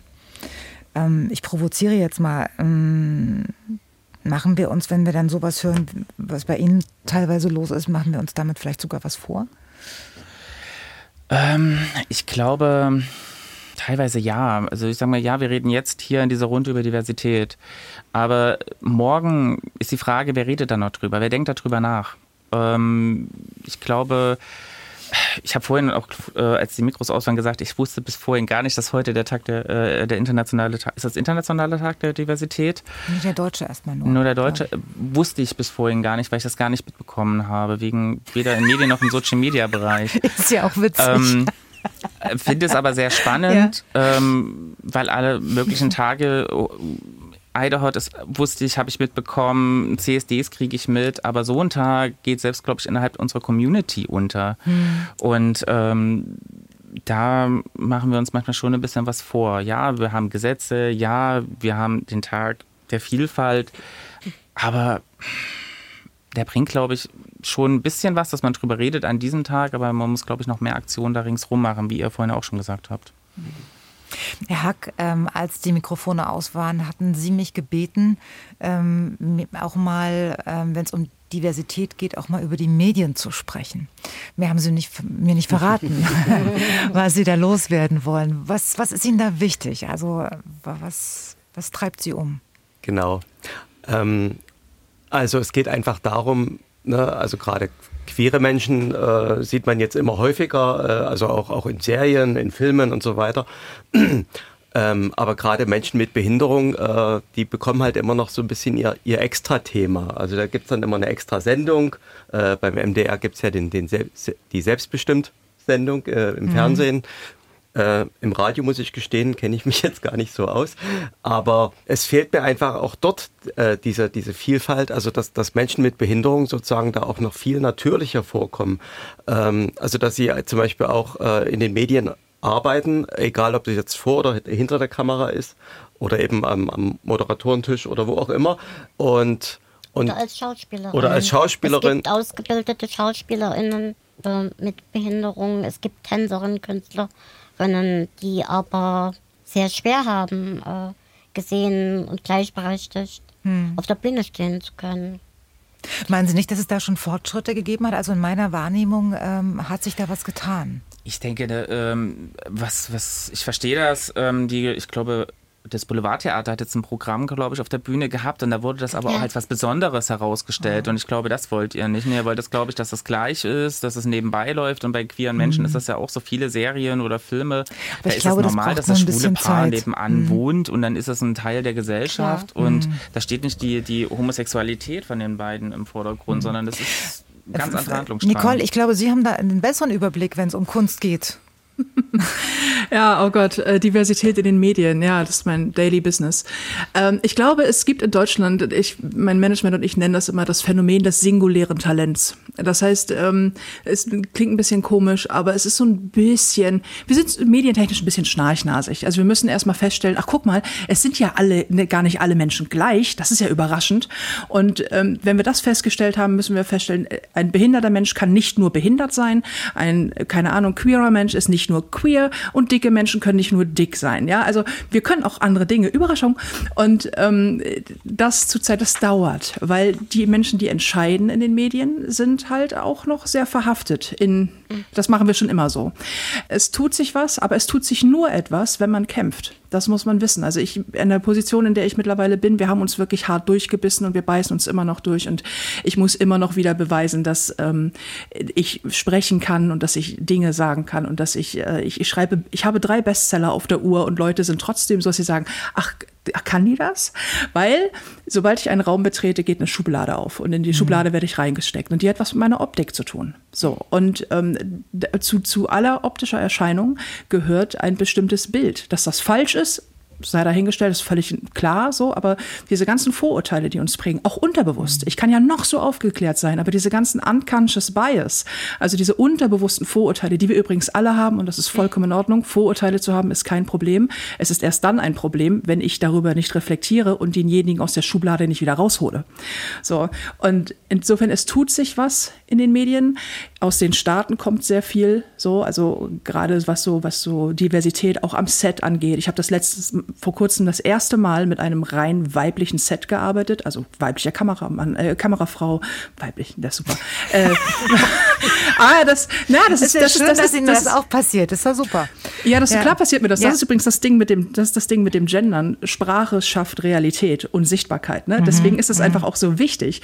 So, aber es, es tut sich was und es sind auch alle sehr bemüht. Das muss man auch sagen. Das kann ich aus meiner ähm, Perspektive sagen, dass sehr viele Produktionsfirmen, sehr viele TV-Sender da auch sehr hinterher sind, dass sich was ändert. Aber es ist langsam.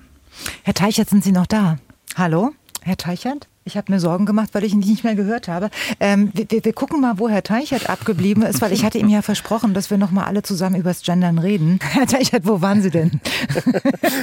Ich war da. Man glaubt mir immer noch nicht, dass ich auch mal zuhören kann. Ach so.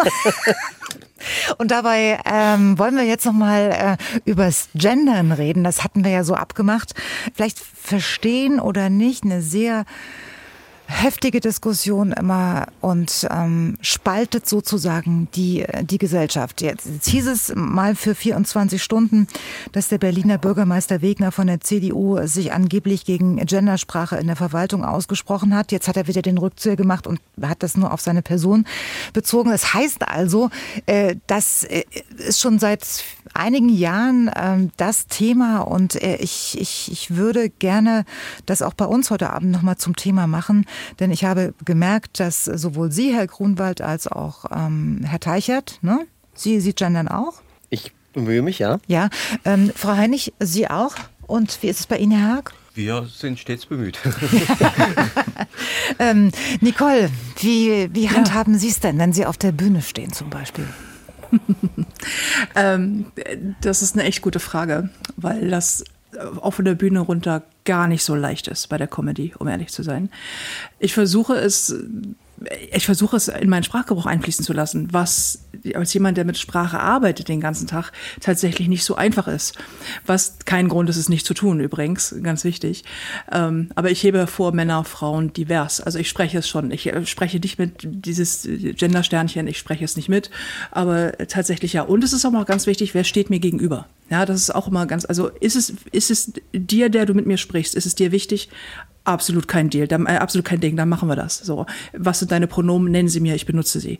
Also das ähm, hat auch was mit Respekt meinem Gegenüber zu tun und auch mit dem Respekt vor dem vor den Emotionen eines anderen Menschen. Und das versuche ich auf jeden Fall zu respektieren. Das heißt, sie, sie passen sich an schon. Ne? Heute mal so, mal so. Das ist, nein, das ist kein Anpassen, das ist ein Respekt vor einem anderen Menschen. Das, mhm. ich, was ich für mich verantworte, also ich, wie man mich anspricht, ist mir egal. Da habe ich aber auch ganz wichtig kein Problem mit. In dem Moment, wo es aber jemand anderen verletzt, wenn ich ihn nicht richtig benenne oder irgendwie, wenn ich, wenn ich äh, jemanden herabwürdige, wenn derjenige sich verletzt fühlt, dann ist das respektlos. Und ich möchte Menschen wertschätzen, weil ich mhm. wertgeschätzt werden möchte. Und ich finde, es ist meine Verantwortung, wenn es mir nicht einen Zacken aus meiner Würstchenkrone bricht, dass ich jemanden äh, richtig anspreche und nachfrage vielleicht auch, wenn ich was nicht verstehe, dann mache ich das. Also vielleicht ist es auch ganz sinnvoll, nochmal ähm, genau, genau einzugehen einzugrenzen, was Gendern eigentlich bedeutet, weil Gendern geht ja eigentlich schon los, indem ich die männliche und die weibliche Form sage, ohne dass ich das Binnen nie spreche. Oder geschlechtsneutral. Also ich kann ja auch statt Teilnehmer und Teilnehmerinnen über von Teilnehmenden sprechen. sprechen. Oder Demonstrierenden oder genau. den Studierenden. Genau. Ähm, Herr Teichert, man hört immer wieder, dass an Unis und Hochschulen gegendert werden muss. Das hört man immer und das ist immer faszinierend. Dieses Thema war ja sogar im, im Wahlkampf, der Bundestagswahl immer sozusagen ein Lieblingsthema der CDU und von, ja. äh, man fragt sich immer, woher diese Gerüchte kommen. Also ich glaube, man, man sollte äh, einfach mal von vorn anfangen und sagen, erstens, und das hat äh, Nicole, glaube ich, auch gerade gesagt, Verwendung von geschlechtergerechter Sprache verändert das Bewusstsein.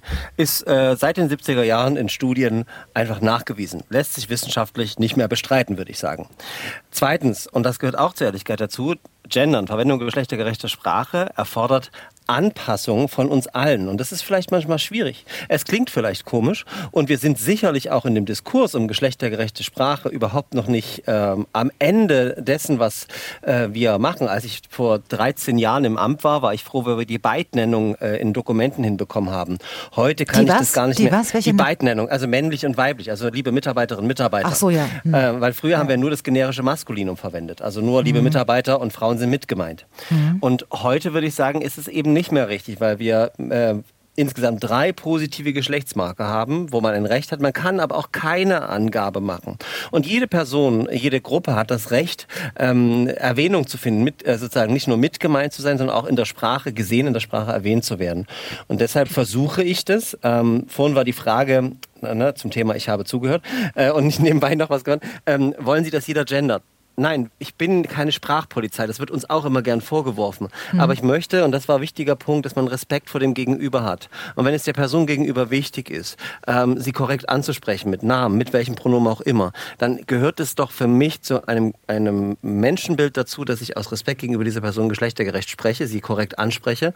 Und wir an Universitäten selber ähm, geben keine Vorgaben, ähm, sondern wie in jeder anderen Verwaltungseinheit auch, sagen wir, okay, wir empfehlen für Verwaltungsdokumente voll folgende Regelung. Wir haben uns für den äh, Doppelpunkt entschieden oder geschlechtsneutrale Formulierungen, aber wir weder wird man schlechter bewertet, noch sind wissenschaftliche Arbeiten haben eine schlechtere Qualität, wenn man eine geschlechtergerechte Sprache verwendet oder nicht. Das wird immer nur äh, sozusagen ähm, ins Feld geführt von den GegnerInnen der geschlechtergerechten Sprache. Ja, man muss da jetzt, sonst wird man. Das stimmt nicht. Was wir wollen mit einem mit einer Empfehlung ist eine, ein Bewusstmachen von sprachlicher äh, Vielfalt. Mhm. Ähm, können Sie es nachvollziehen, wenn, äh, wenn man manchmal das Gefühl hat, ähm, dass das Gendern so, so, so ein Ausdruck äh, einer, einer Weltanschauung geworden ist? Also wer es tut, ist Vogue und wer nicht, der ist von gestern. Das ist total interessant. Auf einer Veranstaltung zum Thema geschlechtergerechte Sprache vor drei Wochen äh, wurde mir dann gesagt, naja, äh, eure Empfehlungen er erzeugen einen äh, Normierungsdruck ich finde, wenn wir, also das ist ein, also ein Ausdruck der Debatte, glaube ich, und wie wir sie führen. Weil jede Person, jede Person kann was zum Thema Sprache sagen. Wir alle haben äh, sozusagen Sprache in unserem Alltag. Und dadurch ist die Debatte manchmal auch wirklich sehr persönlich geführt. Ich finde das blöd, ich finde, das klingt scheiße, äh, es ist unlesbar äh, und, und, und. Und äh, von daher sind wir gar nicht mehr wirklich auf der Frage, warum man gendert oder im Zweifelsfall, wie man gendern kann, was man damit aussuchen kann, sondern immer nur dafür oder dagegen. Und entweder bist du hip oder nicht oder bist ja. vielleicht abgehoben. Also ich würde gar nicht hip sagen, sondern ich würde manchmal sagen, es ist auch so, so ein bisschen so akademisch äh, äh, sozusagen. Ne? Du bist dann irgendwie so eine vermeintliche Elite oder Akademikerin, wenn du genderst. Aber, aber sind wir da nicht auch manchmal zu hart in einem Urteil? Weil das, das ist ja die Realität. Also sonst würde ja dieser Streit nicht so emotional geführt werden.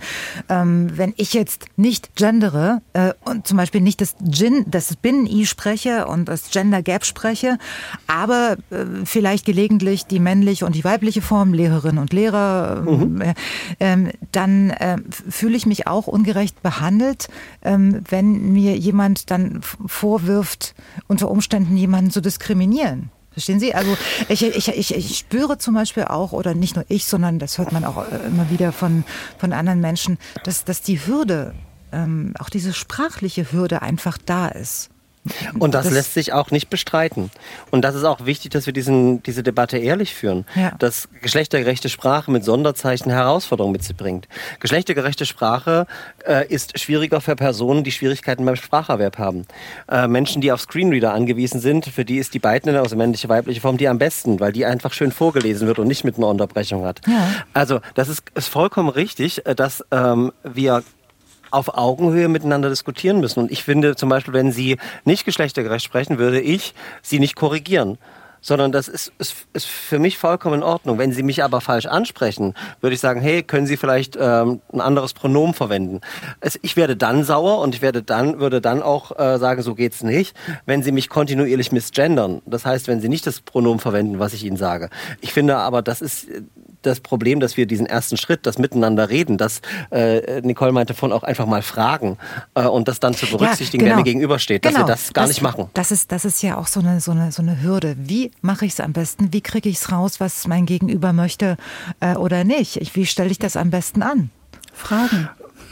Einfach fragen, sich vorstellen. Hallo, ich bin der Stefan, ich hm. bin er. Okay. Wer bist du? Achso, ich bin er. Also ich bin er. Nein. Ich bin Stefan, ich bin er zum Beispiel. Wer bist du? Okay. Kann man ja auch einfach so fragen zum Beispiel. Ja. Also ich habe bei mir in der Bar zum Beispiel mal ein Problem gehabt oder einen Fehler gemacht. Ich bin an den Tisch, da saßen für mich sicht, offensichtlich Frauen. Bin hin und habe gesagt, hallo Mädels, wie geht's euch? Und habe dann die Bestellung aufgenommen, bin zurück und habe dann mitbekommen, so, oh Gott, der hat jetzt zu mir Frau gesagt, ich bin ja gar keine Frau. Und seitdem mache ich so einen Fehler nicht nochmal und gehe hin, hallo Leute, wie geht's euch?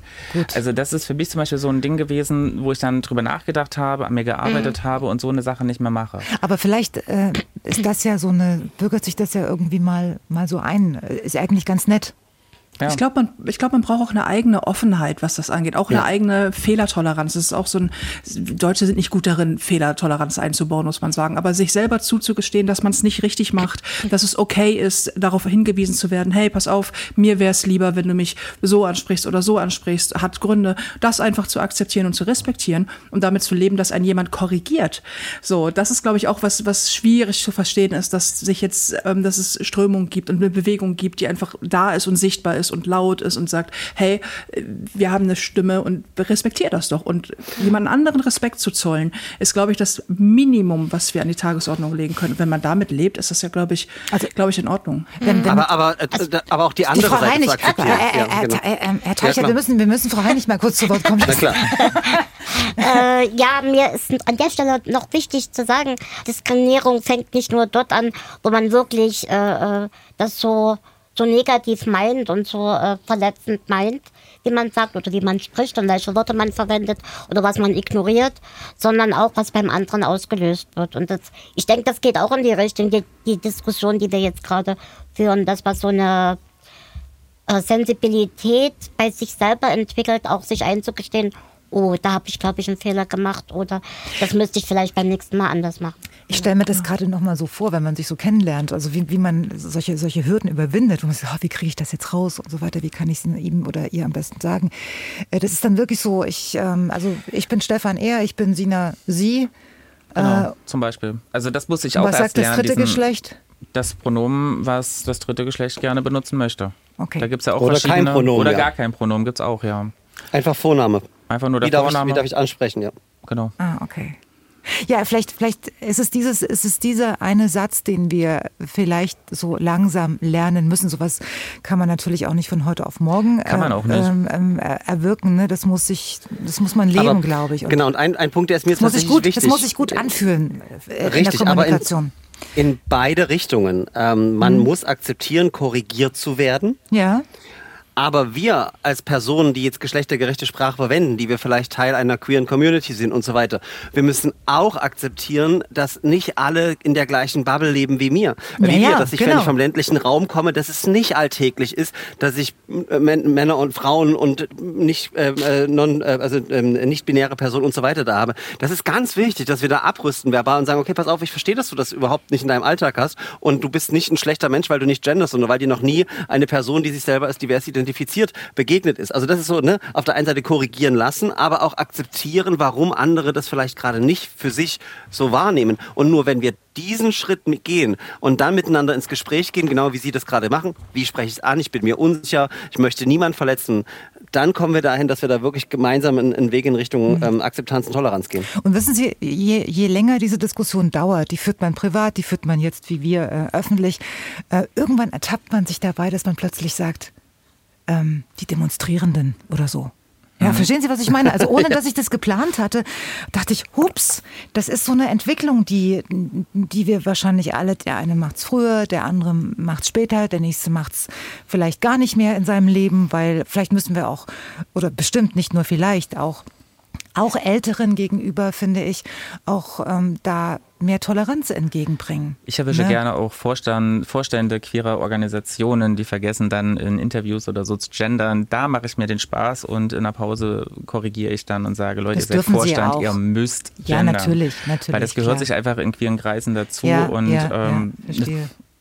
Aber, aber jetzt, jetzt mal wirklich, äh, das wollte ich jetzt wissen, sind Sie sich da wirklich in, in queeren Kreisen, wie Sie gerade gesagt haben, wirklich alle einig oder wird naja, da auch noch gestritten? Ich sag mal, in offiziellen... Also das würde mich jetzt sehr wundern, wenn Sie sich alle einig sind. Stefan, jetzt sagt die Wahrheit. In, offiziellen, in, offiziellen, in offiziellen Funktionen, in Interviews ja. und in Auftreten in der Öffentlichkeit sollte man das schon machen weil man sonst angreifbar ist natürlich von Klar, aber ich, aber sie sind ja auch nur Menschen ja, und und es, können, es kann nicht sein, dass dass sie sich plötzlich alle einig sind. Das würde ich nicht glauben. Es gibt aber auch Menschen, die ausgeschlossen werden, weil sie nicht gendern. Ist die werden das so? nicht mehr zu Netzwerken ja. eingeladen, zu Netzwerktreffen und so ja. weiter. Das, da machen wir dann eine Extrasendung drüber. ist, also ich sag mal, die, so, es gibt Menschen, die sagen, die queere Community ist eigentlich die intoleranteste überhaupt miteinander. Ja. Da wird man ausgeschlossen, das war wieder bei dem Thema äh, Body-Shaming und so ja, weiter. Ja. Ähm, Menschen mit Behinderungen werden ausgeschlossen.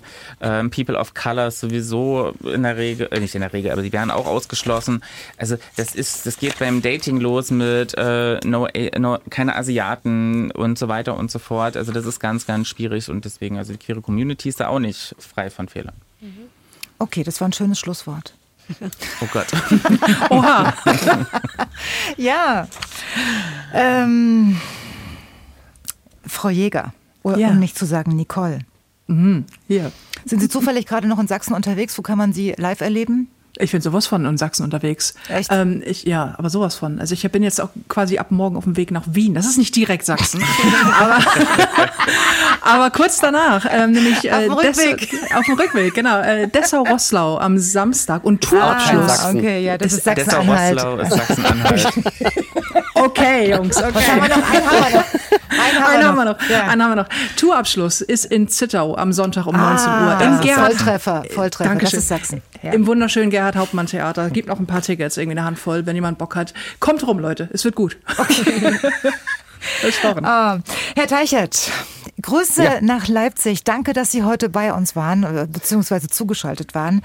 Ähm, hat mir sehr Spaß, sehr viel Spaß gemacht mit Ihnen, weil ich auch ein bisschen dazugelernt habe und dass Sie mir äh, auch die Angst äh, genommen haben, für meine Verhältnisse dann offener zu reden, als ich es vielleicht sonst getan hätte. Sie haben mir die Angst genommen. Ist das nicht ein Kompliment? Sehr, sehr gern. Das ist, das ist ein total großes Kompliment und ich mache das, was Sie im Radio immer hassen. Aber ich muss natürlich meine Oma grüßen, ja, die jetzt auch Sie zugehört das. hat. Ja, ja. Äh, die äh, sozusagen auch ganz viel gelernt hat und ganz stolz auf mich ist. Frau Heinig, ich danke Ihnen, Herr Haag, dass Sie heute Abend bei uns waren, ähm, dass Sie sich auf den Weg gemacht haben. Wie war es das erste Mal im Radio? Es war cool. Ja. Könnte doch weitergehen jetzt. Stunde. Und Herr Grunwald, äh, danke, dass Sie, Sie hatten, glaube ich, den kürzesten Weg hierher. Ne? Ja, ich ja, wohne also, in Neustadt, arbeite in Neustadt. Äh, geht's, geht's jetzt eigentlich noch? Äh, die, die Bars heutzutage machen da ist um 22 Uhr auf. nee, so? wir haben 20 Uhr aufgemacht. Heute ist Bingo bei uns. Geht, ach so, okay. Bingo-Abend. Das, das ja. klingt immer ganz lustig, aber wenn das die Drag Queen macht, ist das besonders lustig. Mit lockerer Zunge und spitzer Zunge. Sehr amüsant. Okay. Da geht's nachher, gehe ich jetzt auf jeden Fall nochmal hin. Okay, dann gucken, wie es läuft. Müssen wir uns jetzt um Sie keine Sorgen machen. Nein, gar nicht. okay, dann kommen Sie gut äh, zurück in die Bar. Ähm, äh, war mir eine Ehre. Und, und äh, auch, war auch ein, ein, ein, gutes Gespräch und ich hoffe, dass viele Hörerinnen und Hörer da auch äh, was mitnehmen konnten und ähm, dass wir alle jetzt entspannt nach Hause gehen können und sagen, so schlimm war es ja gar nicht mit dem Thema. Heute also ist Diversitätstag, der Tag der Vielfalt, zum elften Mal übrigens in Deutschland. Wir haben die unterschiedlichsten Aspekte eben diskutiert und unter anderem ging es natürlich auch um die Vielfalt in der Sexualität. Das eigene Coming-out ist für viele noch nicht ganz greifbar, auch wegen der Diskriminierungen im Alltag, die sie nach wie vor erleben. Das ist übrigens dann auch der Grund dafür, dass es den Christopher Street Day weiterhin gibt. Er findet in Dresden zum 30. Mal statt. Wir haben in der Queeren Community nachgefragt. Ja, das mit dem Coming Out. Mein Vater sagte, ah, wir müssen am Haus mal das Dach erneuern und da muss eine Wärmedämmung ran. Und jedenfalls brachte ich meinen Freund mit, aber mein Vater war so in dem Gedanken, ach, der kommt jetzt mit zum Helfen, ist ja super. Wir waren da aber auf dem Dach und irgendwie haben wir uns geküsst und das hat er dann irgendwie so mitgekriegt. Und dann passierte Folgendes, also es war eine schwere Arbeit plötzlich, wir hatten diesen Fürst quasi und der musste bewegt werden und es war zu dritt, war das schon eine Herausforderung. Und dann sagt mein Freund so, na nee, wir können es doch so machen. Und das war der Punkt, wo er gesagt hat, oh, der kann ja auch denken. Ja? Und damit war das dann sozusagen gegessen. Und natürlich haben sie auch Menschen, die deutlich offener sind und wenn dann eine Patientin kommt und mich fragt, wie geht es ihrer Frau, dann tut es schon gut, weil du sagst, okay, die lebt ein anderes Leben, aber sie interessiert sich und findet das okay. Also es ist immer die Frage, wie geht man mit den Menschen um und wie, wie kriegt man die dazu, sich damit zu beschäftigen. Und dafür machen wir den CSD, genau dafür. Die müssen uns ja nicht alle lieben, darum geht es ja gar nicht, aber respektieren. Das ist das große Ziel, was wir haben. Also nie tolerieren, nie akzeptieren, sondern respektieren. Ja, es ist unbedingt Bedarf da, weiterhin auf die Straße zu gehen, weiterhin laut zu sein, weiterhin sichtbar zu sein, weil es werden auch Dinge zunehmend präsent, die vielleicht vor 10, 15 Jahren überhaupt nicht als solches äh, präsent waren. Denkt man an das ganze Thema Transgender. Ja, viele Zeit oder lange Zeit tabu. Inzwischen spricht man drüber. Es verändert sich. Selbstbestimmungsgesetz wird dieses Jahr auf dem Programm stehen, weil es geht hier um Rechte von Menschen. Es geht um deren Diskriminierung, die in der Gesellschaft stattfindet und leider zunehmend mehr wieder. Und da ist noch viel zu tun. Diese Grundoffenheit zu haben gegenüber anderem, das fehlt bei ganz, ganz vielen Leuten. Und das stört mich. Richtig, stört mich. Und deshalb denke ich, ja, Leute, ihr müsst diesen CSD aushalten. Deshalb muss er laut sein und der muss euch auch mal in eurem Auto auf der Kreuzung stoppen, damit ihr einfach mal in die Lage versetzt werdet. Das ist dann natürlich ein bisschen Zwang, aber dass man einfach mal sagt, ach, das sind ja die, die demonstrieren und die machen das immer noch. Ja, Eben, weil es einen Grund gibt. Naja, und wie gesagt, da geht es uns hier ja schon relativ gut, wenn man mal ins Ausland guckt. Und ich meine, die Community ist ja nicht umsonst weltweit, gibt es diese Community. Und bis wir da so weit sind, dass es nur noch ein Feiertag ist, da gehen noch ein paar Jahre ins Land. Und jetzt wollen wir das Thema noch einmal vertiefen mit insgesamt drei Interviews, die wir vor der Sendung bereits aufgezeichnet haben. Und zwar mit der Professorin Caroline Müller-Spitzer vom Leibniz-Institut für deutsche Sprache in Mannheim, mit Dr. Benny Liebold, dem Leiter des Internationalen Universitätszentrums der TU Chemnitz und mit Professor Sebastian Schmidt vom Helmholtz-Zentrum in Dresden. Einen schönen guten Abend, Herr Professor Schmidt. Schönen guten Abend. Herr Schmidt, Sie sind äh, Physiker und äh, wissenschaftlicher Vorstand des Helmholtz-Zentrums. Welche Rolle spielt denn jetzt Diversität in Ihrem beruflichen Tagesgeschäft? Ja, also zunächst einmal ist das Helmholtz-Zentrum Dresden-Rossendorf ja ein internationales Forschungszentrum. Also wir betreiben Großgeräte, die einzigartig sind in der Welt.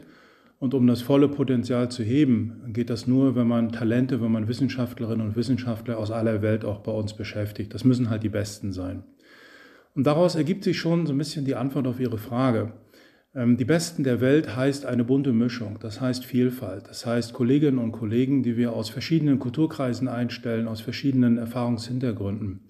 Darum spielt Vielfalt, Diversität per se eine wichtige, wenn nicht sogar die entscheidende Rolle hier am Helmholtz-Zentrum Dresden-Rossendorf.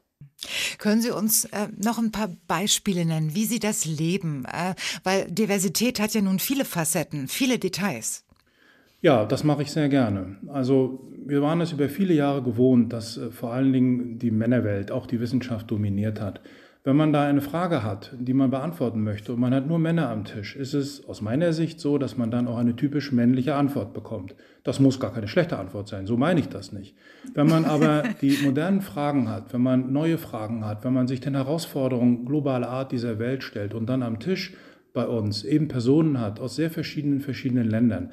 Eine Brasilianerin zusammen mit einem Chinesen, zusammen mit Deutschen, mit Jung, mit Alt, äh, mit verschiedenen Religionen ähm, sage ich Ihnen, ist die Diskussion bunter. Und die ist so bunt und vielfältig, dass die Lösung am Ende auch vielfältig ist. Und ich glaube, das ist die bessere Lösung. Ich glaube, künftig müssen wir auf diverse Teams setzen, um genau Lösungen zu erarbeiten, die dieser neuen Welt auch entsprechen. Die, ich möchte vielleicht mit dem Beispiel noch ein bisschen weitergehen, dass es nicht so abstrakt Gerne. klingt. Als ich hier ankam, ähm, waren Standardfolien für mich vorbereitet. Da ging daraus hervor, dass bei uns angeblich Personen aus 60 verschiedenen Nationen arbeiten. Ähm, das ist eine beeindruckende Zahl, 60 verschiedene Nationen. Ich habe mir da mal einen Zettel und einen Stift genommen und die alle aufgeschrieben und ich sage Ihnen, machen Sie das mal selber. Bei 35 geht dann die Fantasie aus, in welche Länder noch in Frage kommen könnten. Ne? Ich habe deswegen einen, äh, im Sommerfest einen Diversity Challenge gemacht und habe gesagt, ähm, alle Nationen sollen auf die Bühne kommen, jeder mit der Fahne seines Landes. Und das war eine ganz tolle Veranstaltung. Am Ende hat die Personalabteilung genau nachgezählt und es sind 78 verschiedene Nationen. Die standen vorne auf der Bühne, ähm, jung und alt und ähm, so vielfältig wie Menschen sein können. Das zeigt, ja. wie das bei uns gelebt wird. Also ich habe hier nicht ein Beispiel, dass wir einen Japaner haben oder einen Australier. Nein, das ist ein sehr buntes Gemisch. Und das macht es lebendig und farbenfroh bei uns. Mhm. Was war denn so eine Diskussion, an die Sie sich, äh, an die Sie sich vielleicht gut erinnern, wo Sie sagen, ähm, da hätte ich nie damit gerechnet, dass wir ähm, auf so eine Entscheidung kommen? Oder was, was, zu welchen Themen hat Sie das besonders äh, fasziniert?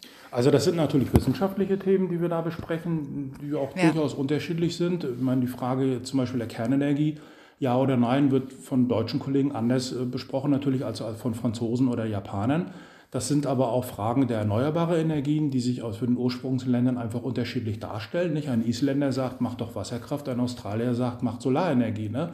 weil die so sozialisiert sind, weil es dort auch verfügbar ist. Und das alles zusammenzubringen mit den Chancen, den Risiken, auch mit den ökosoziologischen Aspekten, ist dann schon was sehr Besonderes, nicht? weil die halt konkrete Erfahrungen haben mit dieser Art der Energieerzeugung.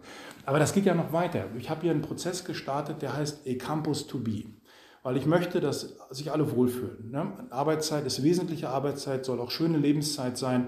Das heißt, die Personen, die hier zu uns kommen, sollen hier nicht nur acht Stunden äh, ihre Forschung machen, sondern sollen auch leben in der Zeit, sollen sich wohlfühlen, sollen gerne herkommen. Und in dieser Campus-to-Be-Diskussion haben wir auch gefragt, was können wir verändern? Wie können wir den Campus so gestalten, dass er euch gerechter wird, dass vielleicht auch entsprechende Pausen interessanter sind? Und so weiter. Ja. Und da kommen ganz verschiedene Antworten. Die einen wollen gerne ein Volleyballfeld haben, die anderen wollen ein Schachbrett haben, die nächsten einfach eine Decke auf der Wiese. Und auch dort ist die Vielfalt natürlich ganz anders. Da kommt man zu ganz anderen Vorschlägen und Lösen. Äh, ich habe aber den Eindruck, Sport zum Beispiel spielt bei allen eine Rolle. Also egal woher sie kommen, Sportmöglichkeiten möchten alle gerne haben. Okay, so und wie haben Sie das gelöst mit dem Volleyballfeld und mit der Decke auf der Wiese? Wo haben Sie sich getroffen? also diese Quick Wins kann man alle umsetzen. Aber eine Sache, die wir dabei gelernt haben, die mir vorher nicht klar ist, ist das verschiedene Religionen. Nicht? Die tolerieren wir natürlich und finden das auch gut und begrüßen das, aber das reicht nicht. Ähm, bei manchen Religionen ähm, möchten auch, dass es sagen wir, mal, auch tagsüber ausgeübt werden kann. Und dafür haben wir einen Raum der Stille eingerichtet. Ein Raum der Stille, wo die Mitarbeiterinnen und Mitarbeiter sich zurückziehen können, äh, wo sie entsprechend ihre Andacht halten können, äh, wo sie nicht gestört werden, aber auch andere nicht stören. Und das habe ich dabei gelernt, dass sowas wichtig ist anzubieten. Und das haben wir dann auch umgesetzt. Ein Raum der Stille gibt es jetzt bei uns. Ist denn, äh, sind denn diese Bemühungen um ähm, Vielfalt, sind die auch irgendwo messbar? Zum Beispiel, wenn Sie am Ende des Jahres sagen, so und so viel haben wir geforscht, so und so viel haben wir gereicht und das liegt daran, dass wir ein Volleyballfeld haben. Also ich sag mal so, die, das ist natürlich so klar in Zahlen zu messen, ist das Ganze schwierig. Aber man erlebt ja eine Kultur, man erlebt eine Atmosphäre. Ähm, man erschafft ja auch in meiner Position zusammen mit meiner Vorstandskollegin eine gewisse Atmosphäre hier im Zentrum. Und da habe ich den Eindruck, dass unsere Bemühungen um dieses Thema Vielfalt herum und Arbeitsbedingungen herum sich sehr auszahlen. Ähm, richtig knallhart messen kann ich das, glaube ich, im Endeffekt nicht. Aber wissen Sie, wenn Sie als Chef in die Kantine kommen und andere junge Leute winken Ihnen von irgendeinem Tisch weiter hinter zu, und sagen, hallo Herr Schmidt, wie geht's? Ne? Dann denke ich mir, okay, wir machen nicht alles falsch. Dass das letztendlich auch zu besseren Ergebnissen führt, da wage ich mich einmal, einfach mal vor, das wird dazu führen. Schönes Schlusswort. Herr Schmidt, ich danke Ihnen vielmals für diese sehr anschauliche Darstellung, wie Sie Vielfalt äh, im Helmholtz-Zentrum in Dresden am Ende leben. Viele Grüße, schönen Abend noch. Das war Professor Sebastian Schmidt vom Helmholtz-Zentrum in Dresden bei MDR Sachsen. Hier ist Dienstags direkt. Sehr gerne und bleiben Sie neugierig. Ja, sowieso. So, und zur Diskussion um Diversität und Vielfalt gehört natürlich auch der Umgang mit der Sprache und die Frage, wie sich Vielfalt dort widerspiegeln soll und was Sprache an sich diesbezüglich überhaupt leisten kann. Professorin Caroline Müller-Spitzer vom Leibniz-Institut für deutsche Sprache in Mannheim, einen wunderschönen guten Abend. Guten Abend. Gendern Sie noch oder schon oder müssen Sie noch? das tut man gar nichts, aber ja, ich gendere gerne.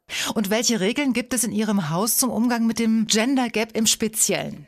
Äh, gar keine. Bei uns am Haus gibt es überhaupt keine Regeln. Jede Person, die bei uns am Haus arbeitet, darf es so machen und darf es so halten, wie ähm, die Person es möchte. Und das ja, ist auch mein präferierter Ansatz. Ähm, einfach gegenseitige Toleranz, möglichst viel Offenheit, ähm, Sprachformen vielleicht zu ertragen, die nicht die eigenen sind und selber für sich irgendwie einen Weg zu finden, der einem am besten gefällt. Aber können Sie Menschen nicht auch verstehen, die sagen, dass so wie ich spreche, ich auch ja sage, wie ich ticke? Ja gut, also Sprache ist immer so ein Teil der Identität. Man sagt ja auch so, mit, mit meiner Sprache trete ich nach außen, ich zeige mich. Und deshalb sind die Sprachdiskussionen zum Teil auch so grundsätzlich, weil wir natürlich auch ganz grundsätzliche Dinge jetzt im Moment gerade an diesem Thema gendergerecht oder genderbewusste Sprache verhandeln. Also welche Dinge wollen wir relevant setzen? Wie sehen wir das überhaupt mit dieser binären Geschlechtsordnung mit männlich, weiblich? Ist das das alles, was wir kennen? Wie viel Raum wollen wir Menschen dazwischen geben? Und so, da vermischt sich ja ganz, ganz viel. Also insgesamt kann man immer sagen, Sprache hat halt eine individuelle Komponente, also meine eigene Sprache ist Teil meiner Identität, aber wir können uns auch nur verständigen, wenn es diese kollektive Komponente gibt, also wenn wir uns gegenseitig einfach verstehen können. Und ähm, beide Aspekte spielen in diesem Thema immer so mit rein. Ähm, Sie, Sie haben gerade gesagt, dass Sie viel Toleranz üben im Umgang mit dem Gendern. Ähm, das heißt ja im Umkehrschluss, Sie bieten wenig Struktur und Strukturen geben aber, und das möchte ich jetzt mit Ihnen mal ganz kurz besprechen, geben aber in der Regel Halt und auch Orientierung. Man könnte es jetzt auch auf die Spitze treiben sagen, ohne klare Regeln sind wir ja eigentlich orientierungslos. Ja, das ist aber irgendwie so ein bisschen ein Irrglaube, was die Sprache angeht. Denn wir haben und hatten nie Regeln für unsere Sprachverwendung. Und wir haben über alle möglichen sprachlichen Themen schon immer gestritten. Also heißt es jetzt Atomenergie oder Kernenergie, finden wir ein Bild wie die Flüchtlingswelle eigentlich angemessen, wie, wie steht es mit Willkommenskultur. Wir haben ja Streitigkeiten um alle möglichen sprachlichen Äußerungen. Und es ist irgendwie ein nicht ganz stimmiges Bild, dass diese Diskussionen jetzt auf einmal neu sind oder dass wir die nie hatten und dass wir da immer klare Orientierung hatten, mhm. sondern im Diskurs verhandeln wir angemessenes Sprechen. Sprechen ist eben Teil unseres sozialen Handelns und war es immer und so war es auch schon immer, sind auch irgendwie sprachliche Entscheidungen zu fällen. Ich verstehe, dass das für Unsicherheit sorgt, gerade wenn diese Diskussionen bisher so ein bisschen an einem vorbeigegangen sind und man das vielleicht nicht so mitbekommen hat. Aber an sich ist es gar nichts Neues. Jede Jugendsprache zum Beispiel bildet sich ja aus sozialen Faktoren. Also eine neue Generation möchte sich abgrenzen gegen eine ältere beispielsweise.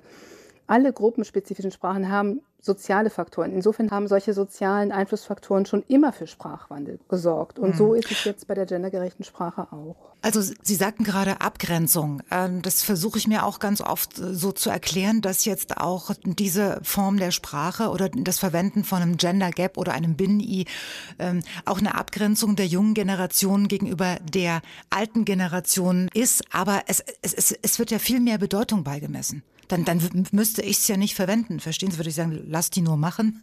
Ich, genau, ja, ich, die Gelassenheit ich mache das weiter so. auch wünschen. Es ist nicht nur jung, alt, nicht nur Frau, Mann oder nicht binär Frau, Mann oder was auch immer. Es sind ja schon sagen wir mal, etwas buntere Linien, die wir da sehen. Also ja. ja, es sind schon die Jüngeren, die tendenziell das mehr verwenden. Es gibt aber auch einfach Menschen, die irgendwie in ihrer Sprache das irgendwie gerne aufgreifen, die irgendwie so neugierig auf das gucken, was diese Sprache oder wie solche Sprachformen, womit sie sich da ausdrücken können und die sagen, ah, ich benutze das eigentlich gerne. Und ich denke, wir müssen uns halt irgendwie gegenseitig da schon in Toleranz üben, dass jetzt ich zum Beispiel benutze eben gern genderbewusste Sprache. Ich störe mich aber wirklich überhaupt nicht daran, wenn zum Beispiel die Studierenden es nicht tun. Ich sage ihnen auch immer explizit, sie dürfen es machen, wie sie wollen. Sie sollen so ihre Sprache verwenden, wie sie sich wohlfühlen damit. Das ist mhm. einfach die Entscheidung der einzelnen Menschen. Warum ist Ihre Einstellung kein Tagesgeschäft an der Universität? Weil da, da gibt es wiederum ganz klare Regeln. Da, da hört die Toleranz ganz schnell auf. An der Universität? Mhm. Nein, also Freiheit der Wissenschaft. es gibt keine Regelung für Sprache an den Universitäten. Also ich kenne keine Universität, die irgendwie klare Sprachleitlinien hat und die dann sagt, wenn Sie das genau machen, wenn Sie das nicht schreiben, dann kriegen sie Notenabzug. Das ist ja auch so eine Geschichte, die immer durchgetragen wird. Und es gab, glaube ich, einen Fall, der mal vor Gericht war, wo es eben am Ende sich herausgestellt hat, es war überhaupt keine benotete Arbeit. Ein Kollege von mir aus Berlin hat sogar ein Preisgeld ausgelobt für diejenigen, die sich melden können und die wirklich zeigen, sie haben Richtlinien. Also sollte jemand nachweisen können, ich habe wirklich eine schlechtere Note bekommen, weil ich nicht gendergerecht geschrieben habe, dann äh, ist das natürlich falsch. Aber genauso ist es falsch, wenn amtierende Professorinnen und Professoren sagen, ich lehne das ab, ich nehme keine Hausarbeit an, in denen der Genderstern oder Gender Gap vorkommt. Denn das ist mhm. Sprachwandel, der stattfindet. Und dazu kann man sich positionieren und da sollten auch die Studierenden frei sein darin. Sagen Sie, mit welcher früheren Veränderung in der deutschen Sprache kann man jetzt diese sehr emotionale Diskussion vergleichen, die wir heute ums Gendern führen? Ja, das wird mir aufgefallen. Also die Rechtschreibreform war schon sehr emotional auch diskutiert. Könnte ich mich auch heute noch drüber aufregen. Aber ähm, das Neue oder das andere dort ähm, war, dass das ja wirklich auch Regeln waren. Also an denen musste man sich ja auch orientieren. Die Rechtschreibung ja. ist ja eben der einzige Bereich unserer Sprache, der überhaupt normiert ist. Also sowas wie gendern oder nicht, ist eben überhaupt nicht normiert, sondern das ist eher eine Frage des Stils und da gibt es eben keine offiziellen Regeln dafür. Ähm, insofern kann man das nur bedingt vergleichen. Man merkt, glaube ich, Aber am Ende sind ja, wenn ich Sie kurz unterbrechen darf, am Ende sind ja auch keine klaren Regeln rausgekommen. Äh, es gibt so viele Beispiele in der deutschen Rechtschreibung, wo plötzlich beides geht, wo ich mir auch sage, ja, und was, was machen wir jetzt damit? Ja, genau, das war der, glaube ich, auch der Ansatz. Also Rechtschreibung ist überhaupt nicht mein Kerngebiet, aber ich glaube, der Ansatz der Reform war eben zu sagen, ja, man man lässt Varianten zu und man guckt dann einfach, für welche Variante die Sprachgemeinschaft sich entscheidet. Und der Rat für deutsche Rechtschreibung beobachtet ja die Sprache und guckt dann eben, welche Variante sich durchsetzt. Aber das ist mhm. eben etwas, ja, was viele irgendwie nicht mochten, glaube ich, und wo eben doch der Wunsch nach Orientierung sehr, sehr hoch ist. Ich verstehe auch, dass es beim Gendern auch so ein bisschen der Fall ist, dass man auf der einen Seite sich wahnsinnig darüber aufregt. Also das merkt man ja auch in der Debatte so, ja, jetzt sollen uns Sachen vorgeschrieben werden, das ist ganz schlecht. Und auf der anderen Seite heißt es dann, ja, warum haben wir keine Regeln? Das ist ja total unübersichtlich. Das beißt sich natürlich. Wir können eben auf der einen Seite die Freiheit postulieren und das finde ich auch wichtig, also zu sagen, wir sollten uns da irgendwie freiheitlich ertragen und irgendwie sagen, da muss sich jede Person selbst entscheiden. Wir können aber dann andererseits nicht sagen, ja, jetzt haben wir aber ja so einen Wust von Formen, in dem man sich entscheiden kann, das ist ja ganz schlecht. Das ist eben Teil des Wandels. Ähm, das dauert einfach was, bis sich diese Prozesse dann irgendwie so durchsetzen, dass man sagt, okay, das ist jetzt das Genderzeichen zum Beispiel, was sich durchsetzt oder setzt sich überhaupt keins durch oder so. Das müssen wir einfach gucken. Das kann man jetzt noch nicht in die Zukunft schauen, wie das genau weitergeht. Frau Spitzer-Müller. Ähm, nee, Müller-Spitzer. Ja. ich, äh, ich habe äh, neulich Frau Merkel zugehört. Die wurde von Giovanni Di Lorenzo interviewt auf der Leipziger Buchmesse und irgendwie kam sie vom Hundertstel ins Tausendstel und natürlich auch irgendwann zum Gendern. Und er fragte sie, Frau Merkel, wie sieht's bei Ihnen aus? Gendern Sie? Und, und sie sagte so sinngemäß, solange das nicht im Duden steht, fühlt sie sich da nicht verpflichtet. Und das fand ich für, für mich eine willkommene Orientierung. Ich finde das ziemlich pragmatisch. Was sagen Sie dazu? Ja, also erstmal heißt Gendern ganz viel. Und zwar nicht nur das Gender mit den Genderzeichen wie dem Genderstern, sondern Gender. Ich glaube, sie meinte ne? das, sie meinte das, ja, ja. Ja, ja, ja genau. Ja. Das wird ja auch oft in der allgemeinen Debatte, wenn dann irgendwie heißt, was halten Sie von der Gendersprache, frage ich mich als Forscherin immer an, was denken die Leute denn eigentlich? Denken die wirklich einer Anrede wie liebe Kolleginnen und Kollegen oder eine Anrede wie liebe Damen und Herren oder so. Das ist nämlich auch Gendern. Also gerade diese Doppelform wie Bürgerinnen und Bürger und Kolleginnen mhm. und Kollegen ist ja auch eine Form des Genderns. Oder zu sagen, die Lehrkräfte an einer Schule machen gute Arbeit und nicht die Lehrer an der Schule machen gute Arbeit. Also es gibt ja viele Formen zu gendern. Also sie meint wahrscheinlich das Genderzeichen. Ja, das steht nicht im Duden, ist natürlich, das verstehe ich irgendwie so als, sagen wir mal, nicht linguistische Herangehensweise. Der Duden hat aber ja wiederum selber viele ähm, Ratgeber auch ausgegeben zur geschlechtergerechten Sprache. Es ist ja nur sozusagen auch im Rechtschreibwörterbuch im gelben äh, Teil ist ja vorne auch sind zwei Seiten zur geschlechtergerechten Sprache. Also so richtig zu sagen, das ist nicht im Duden und deshalb gibt es das nicht, kann man so nicht sagen. Es ist aber so, dass der Rat für deutsche Rechtschreibung hat äh, bislang ist der Stand, dass sie sagen, sie nehmen es nicht in das offizielle Regelwerk auf. Ob sich das ändert, wann sich das ändert, ähm, das weiß man so nicht. So kann man also, da gibt es eben unterschiedliche Deutungen, aber ich denke, man kann schon sagen, eben in der amtlichen Rechtschreibung sind diese Gender-Sonderzeichen bisher nicht abgebildet, nicht geregelt zumindest. Also hat sie recht. Ja, naja, also das habe ich ja jetzt versucht zu erklären. Ja, das ist ja. eben mit dem, steht nicht im Duden und deshalb mache ich das nicht. Die Frage ist ja immer, wie kann es denn im Duden stehen? Also im Duden stehen ja keine geschlechtergerechten Formen, sondern ist immer die Frage, welchen Duden meint sie denn? Wahrscheinlich den Rechtschreibduden, denn das ist Ach, es ist alles so kompliziert. Duden, ne? ja, ja, es ist kompliziert, aber ja. so ist es. Fragen Sie Katrin Kunkelrath-Zoom, die Leiterin der Duden-Redaktion. Also wahrscheinlich meint sie das Rechtschreibwörterbuch. Was ja. soll da drin stehen? Da steht ja keine Form wie Lehrerin drin, sondern das Stichwort ist Lehrer und Lehrerin. Und die Frage ist eben, wo genau soll im Duden 1 im Rechtschreibwörterbuch stehen, dass es den Genderstern gibt und in welcher Form es den gibt. Das kann nur vorne im Regelteil stehen oder in den irgendwie Anmerkungen. Und da gibt es jetzt schon einen Passus dazu. Sagt Professorin Caroline Müller-Spitzer vom Leibniz-Institut für deutsche Sprache in Mannheim. Und zwar bei Dienstags direkt. Hier ist MDR Sachsen. Schöne Grüße und vielen Dank. Ich danke auch. Hier ist MDR Sachsen mit Dienstags direkt zum Tag der Vielfalt oder auch Diversity Day. Jetzt mit Dr. Benny Liebold. Er ist Leiter des Internationalen Universitätszentrums der TU in Chemnitz. Einen wunderschönen guten Abend, Herr Liebold. Guten Abend, ich grüße Sie.